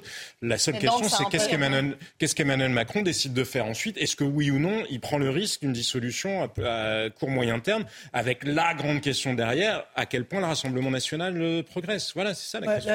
Le, grand regret, euh, quelle que soit l'issue euh, du vote ou du 49-3 ou du reste, ça sera l'absence totale de dialogue qu'il y aura eu entre le président de la République et les syndicats. C'est sûr que la démocratie ne sort pas grandie de cette non, mais dans ce pays qui s'appelle la France, où il y a quand même euh, une tradition de respecter les institutions et les interlocuteurs, ah oui, ça sera sans précédent. C'est la première fois quand même dans l'histoire de notre pays. Un, qu'il y a cet intersyndical, c'est pas arrivé depuis des années. Et pour moi, ça reste un petit peu incompréhensible, je vous assure. Qu'est-ce qui est incompréhensible? Quand, bah, j'entends euh, la personne qu'on vient d'entendre et que je vois qu'il est avec un Laurent Berger ou même avec euh, mon, voisin de droite, je ne vois pas ce que ces gens-là euh, ont en commun et pourquoi ils se sont mis tous ensemble sur cette histoire. Ben, ensemble, on est plus fort. Ils sont tous derrière une même, euh, une même cause, à savoir leur... un personnage et vous en faites une généralité. Non, mais je, termine juste. au, bout de l'histoire, les 64 ans, il va bien falloir qu'on y aille d'une façon ou d'une autre parce que on ne peut pas être un actif pour un retraité. C'est juste mathématique et on revient à l'histoire du départ. Et ce qui est, ce qui est pas digne de C'est juste que c'est mal ficelé, que ça a crispé, c'est mal ficelé, c'est mal expliqué, c'est mal communiqué, et c'est surtout euh, il suffirait de dire, il suffirait de qu'Emmanuel Macron prenne la parole, dise OK, je vous ai entendu, on va retirer le texte et puis on va revenir l'année prochaine avec une copie propre. Peut-être que ce serait un, bon départ en tout cas. C'est très maladroitement ah mené parce que personne ne se sera parlé, c'est ça qui est terrible en fait. Et c'est ça qui est vraiment fondamentalement dommage parce que il y, le macronisme. Il y avait, non, mais il y avait des choses à se dire quand même. C'est Karim Abric, Cyril Chabanier et Elisabeth Lévy. Non, il y a aussi euh, la façon dont ça a été traité depuis le début et je pense l'utilisation. On parle du 49.3. Oui, il y a des outils qui existent que habituellement on se dit le gouvernement peut les utiliser de façon parcimonieuse et euh, le, le, peuple français comprend. Mais cette fois-ci, c'est à coup de 49.3, de 47.1. On a l'impression vraiment qu'il est déconnecté. Et ça, me rend un peu triste aussi pour beaucoup de Français. Quand j'écoutais tout à l'heure, euh, ben, en fait, c'était le, restaurateur et ensuite, il y avait euh, les boueurs. Donc, de les voir soudainement, ben, justement, être un petit peu, s'en prendre à un et à l'autre. Et on se face à face, alors que, oui, il n'y a pas de raison. ils, veulent un peu la même chose, mais ça crée justement ces distorsions, ça crée ces tensions entre les citoyens. Et je pense effectivement que le gouvernement a laissé pourrir la situation et maintenant, ben, tout le monde en paie le prix. C'est de la faute du gouvernement. Oui, non, mais trois remarques en trois secondes. Un, ah, vous léger, 30, allez léger désaccord. Si ça passe par un 49-3, la colère sera quand même encore plus vive. C'est la petite différence que je voulais faire. La deuxième chose, c'est à tous les plateaux de télévision que je fais, on me sort une personne, toujours le même, Monsieur Matteo, à qui on me dit mais qu'est-ce que vous faites avec lui? L'intersyndicale produit des textes communs, on fait des actions ensemble, tout se passe bien. Il y a une personne comme sort à tous les plateaux télé. Parce que ce sont les plus radicaux qui se font entendre. Non, mais d'accord, je comprends que voilà, mais euh, c'est pas, euh, c'est pas, euh, oui, j'arrive peut-être. C'est pas le centre de gravité. Voilà, c'est pas le centre de gravité. On peut travailler. Pour vous, il n'est pas représentatif de cette intersyndicale. Elle n'est pas du tout représentative de cette intersyndicale. Donc arrêtez de me prendre un cas pour me dire qu'est-ce que vous faites avec eux. Il y a d'autres personnes qui ont d'autres idées à la CGT. Et dernière remarque, il y a quelque chose. Mais les raffineries bloquées, les coupures d'électricité les éboueurs qui ne ramassent plus les ordures, c'est pas du fait de la CFTC, de l'intersyndicale, c'est la CGT qui tire la route, qui tient la barre, pardon. Euh, des blocages, des blocages, on les soutient. Quelqu'un qui dit on est prêt à tout, voir le tout, qui peut être du n'importe quoi, on ne soutient pas. Excusez-moi, je fais une différence. Si vous en faites pas, moi j'en fais une. entre les deux. Ça y est, grâce à vous. Euh, et dernier point qu'on n'a pas du tout parlé, mais qui est capital sur les retraites pour dire euh, la fin ou pas la fin, c'est que nous avons demandé à l'intersyndical une convention citoyenne. Pourquoi on a fait ça? Parce que le président ne voulait pas nous recevoir. Il dit je parle au français, donc on lui a dit donnez la parole aux Français. Et les députés peuvent se servir de ça pour eux. Et ça fait beaucoup de chemin en ce moment pour demander un référendum d'initiative partagée à ce moment-là, il faut 180 députés. Si c'est mis en place, derrière, il y a neuf mois pour réunir à peu près 4,2 millions de signatures, ce qu'on serait capable de faire peut-être, parce qu'aujourd'hui on est déjà à 1,3 million et sur quelque chose qui est, qui est peut-être moins visible. Euh, et là, du coup, il n'y a pas d'application de la réforme pendant neuf mois. Et personne n'en parle. Vous verrez que ce référendum... Et quelle question voudriez-vous précisément soumettre aux Français? Êtes-vous tout simplement pour ou contre cette réforme de retraite Le référendum, tout simplement, on peut demander ça. Alors c'est un référendum d'initiative partagée. On verra la question qui sera posée derrière. Qui, mais qui met en suspens cette réforme pendant neuf mois, hmm. puisque vous avez neuf mois pour récolter les 4,2 millions. Mais attendez, attendez, il y a quand même un, pardon, il y a quand même un problème dans l'idée qu'on pourrait euh, euh, donc convoquer ou demander, essayer de convoquer un référendum pour casser une loi que le Parlement viendrait de voter, ça me paraît quand même un peu curieux. Mais pour, parce que je pense qu'on va pas, on va pas. Mais c'est possible. Comme il reste deux minutes, on va pas trancher le débat. Je voulais juste peut-être nous donner euh, une copie pour les prochaines semaines, parce que la réalité, si vous voulez, c'est que c'est normal, on est focalisé sur cette réforme des retraites. Or, nous sentons bien tous que, et d'ailleurs Jean-Sébastien est celui qui s'en est le plus approché dans le fond, que c'est pas ça l'enjeu. C'est pas pour ça que seulement que les gens sont en colère. C'est pas parce que les gens demandent des choses. A une cristallisation des colères depuis des mois et des mois. Se dire que les gens demandent des choses contradictoires. D'un côté plus de pouvoir d'achat, d'un autre côté travailler moins. Ça peut pas aller ensemble. Non, mais moi je crois que c'est plus profond. C'est pas seulement une colère parce que la vie est compliquée et difficile. Euh, c'est que euh, nous, d'abord, nous n'avons zéro horizon. Nous avons zéro horizon commun aujourd'hui. Il y en a quelques-uns à l'Assemblée, mais. Comment? Pas ceux dont on parle. Oh là Oh, Julien, ah, je Ça va, ça va. Euh, continuez, continuez. Et parce que notre système politique ne fabrique plus de légitimité. C'est-à-dire que des gens sont élus le lendemain. Enfin il y avait un choix clair sur la retraite, qu'on arrête de me raconter des âneries. Je veux dire, si vous vouliez la réforme, pas de réforme des retraites, c'était simple, fallait voter Marine Le Pen. C'était le seul sujet sur lequel il y avait un choix clair. D'ailleurs, de ce point de vue-là, non mais juste d'un mot, parce que moi on je voulais une réforme des retraites, pas celle-là. Moi, je veux une réforme des retraites, une réforme systémique, comme on a vu il y a trois ans. Allez, dernier mot. Je pense, vous l'aurez compris, je trouve que cette réforme n'a pas d'intérêt, qu'elle est malvenue, c'est pas le moment, etc. Mais alors entendre, comme la NUPS encore aujourd'hui, qui disent on ne veut pas, surtout pas, d'une motion de censure avec le Rassemblement national. Mais pardon, c'est un instrument parlementaire et républicain, ça n'engage à rien, ça les forcerait pas à gouverner. Puis ça passera pas de toute façon, puisqu'elle ne votera pas. Ça me paraît quand même plus digne dans une démocratie d'utiliser des outils qui existent au Parlement, en l'occurrence une motion de censure, s'il y a une majorité pour la voter, plutôt que de vouloir mettre l'économie à bas ou bloquer tout le pays. C'est terminé. C'est terminé. Merci à vous. C'est terminé, mais je ne vais pas vous laisser sans une dernière image.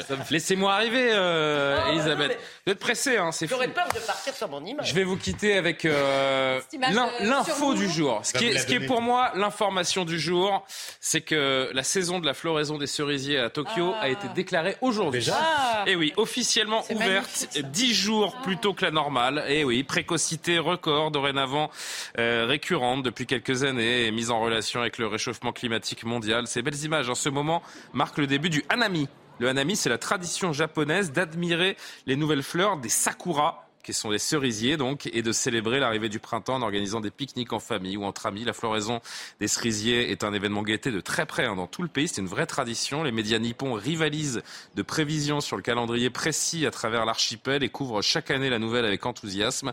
Euh, les réjouissances autour du Hanami avaient été particulièrement gâchées entre 2020 et 2022 à cause du Covid. Le cru 2023 sera le premier à pouvoir être célébré sans restriction depuis 2019. Ce sera aussi une première en quatre ans pour les touristes étrangers auxquels le Japon s'était fermé entre 2020 et 2022 à cause de la crise sanitaire. C'est beau les cerisiers, hein ah, vous avez vraiment une âme, vous avez une âme délicate. En fait. J'ai une âme délicate, j'aime la nature, j'aime euh, j'aime la poésie. On a commencé par les poubelles, on finit par les cerisiers. C'est on progresse beaucoup dans cette émission. c'est vrai, c'est vrai. Mais les cerisiers du Japon, c'est de toute beauté, vraiment.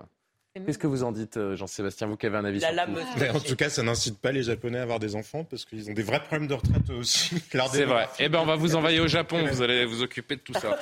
Euh, merci. merci à Lubna Daoudi. Euh, merci à Jacques Sanchez à la programmation. Salut, toi. Coucou, petit bébé. Eh ben oui, on est allé voir en famille les cerisiers du, du Japon. Allez.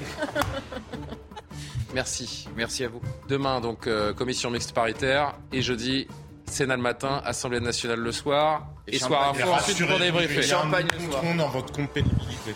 Merci beaucoup. Ah oui, bah alors là, ça va valoir quelques points, ça. Merci, à demain, bonne nuit.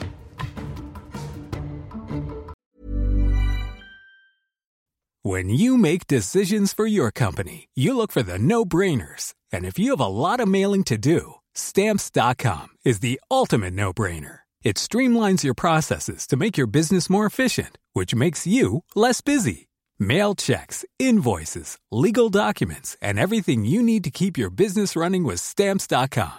Seamlessly connect with every major marketplace and shopping cart. Schedule package pickups and see your cheapest and fastest shipping options from different carriers with rates up to 89% off USPS and UPS rates. And with the stamps.com mobile app, you can take care of mailing and shipping wherever you are. Make the same no-brainer decision as over 1 million other businesses with stamps.com. Sign up with code program for a 4-week trial plus free postage and a free digital scale. No long-term commitments or contracts. That's stamps.com. Code program.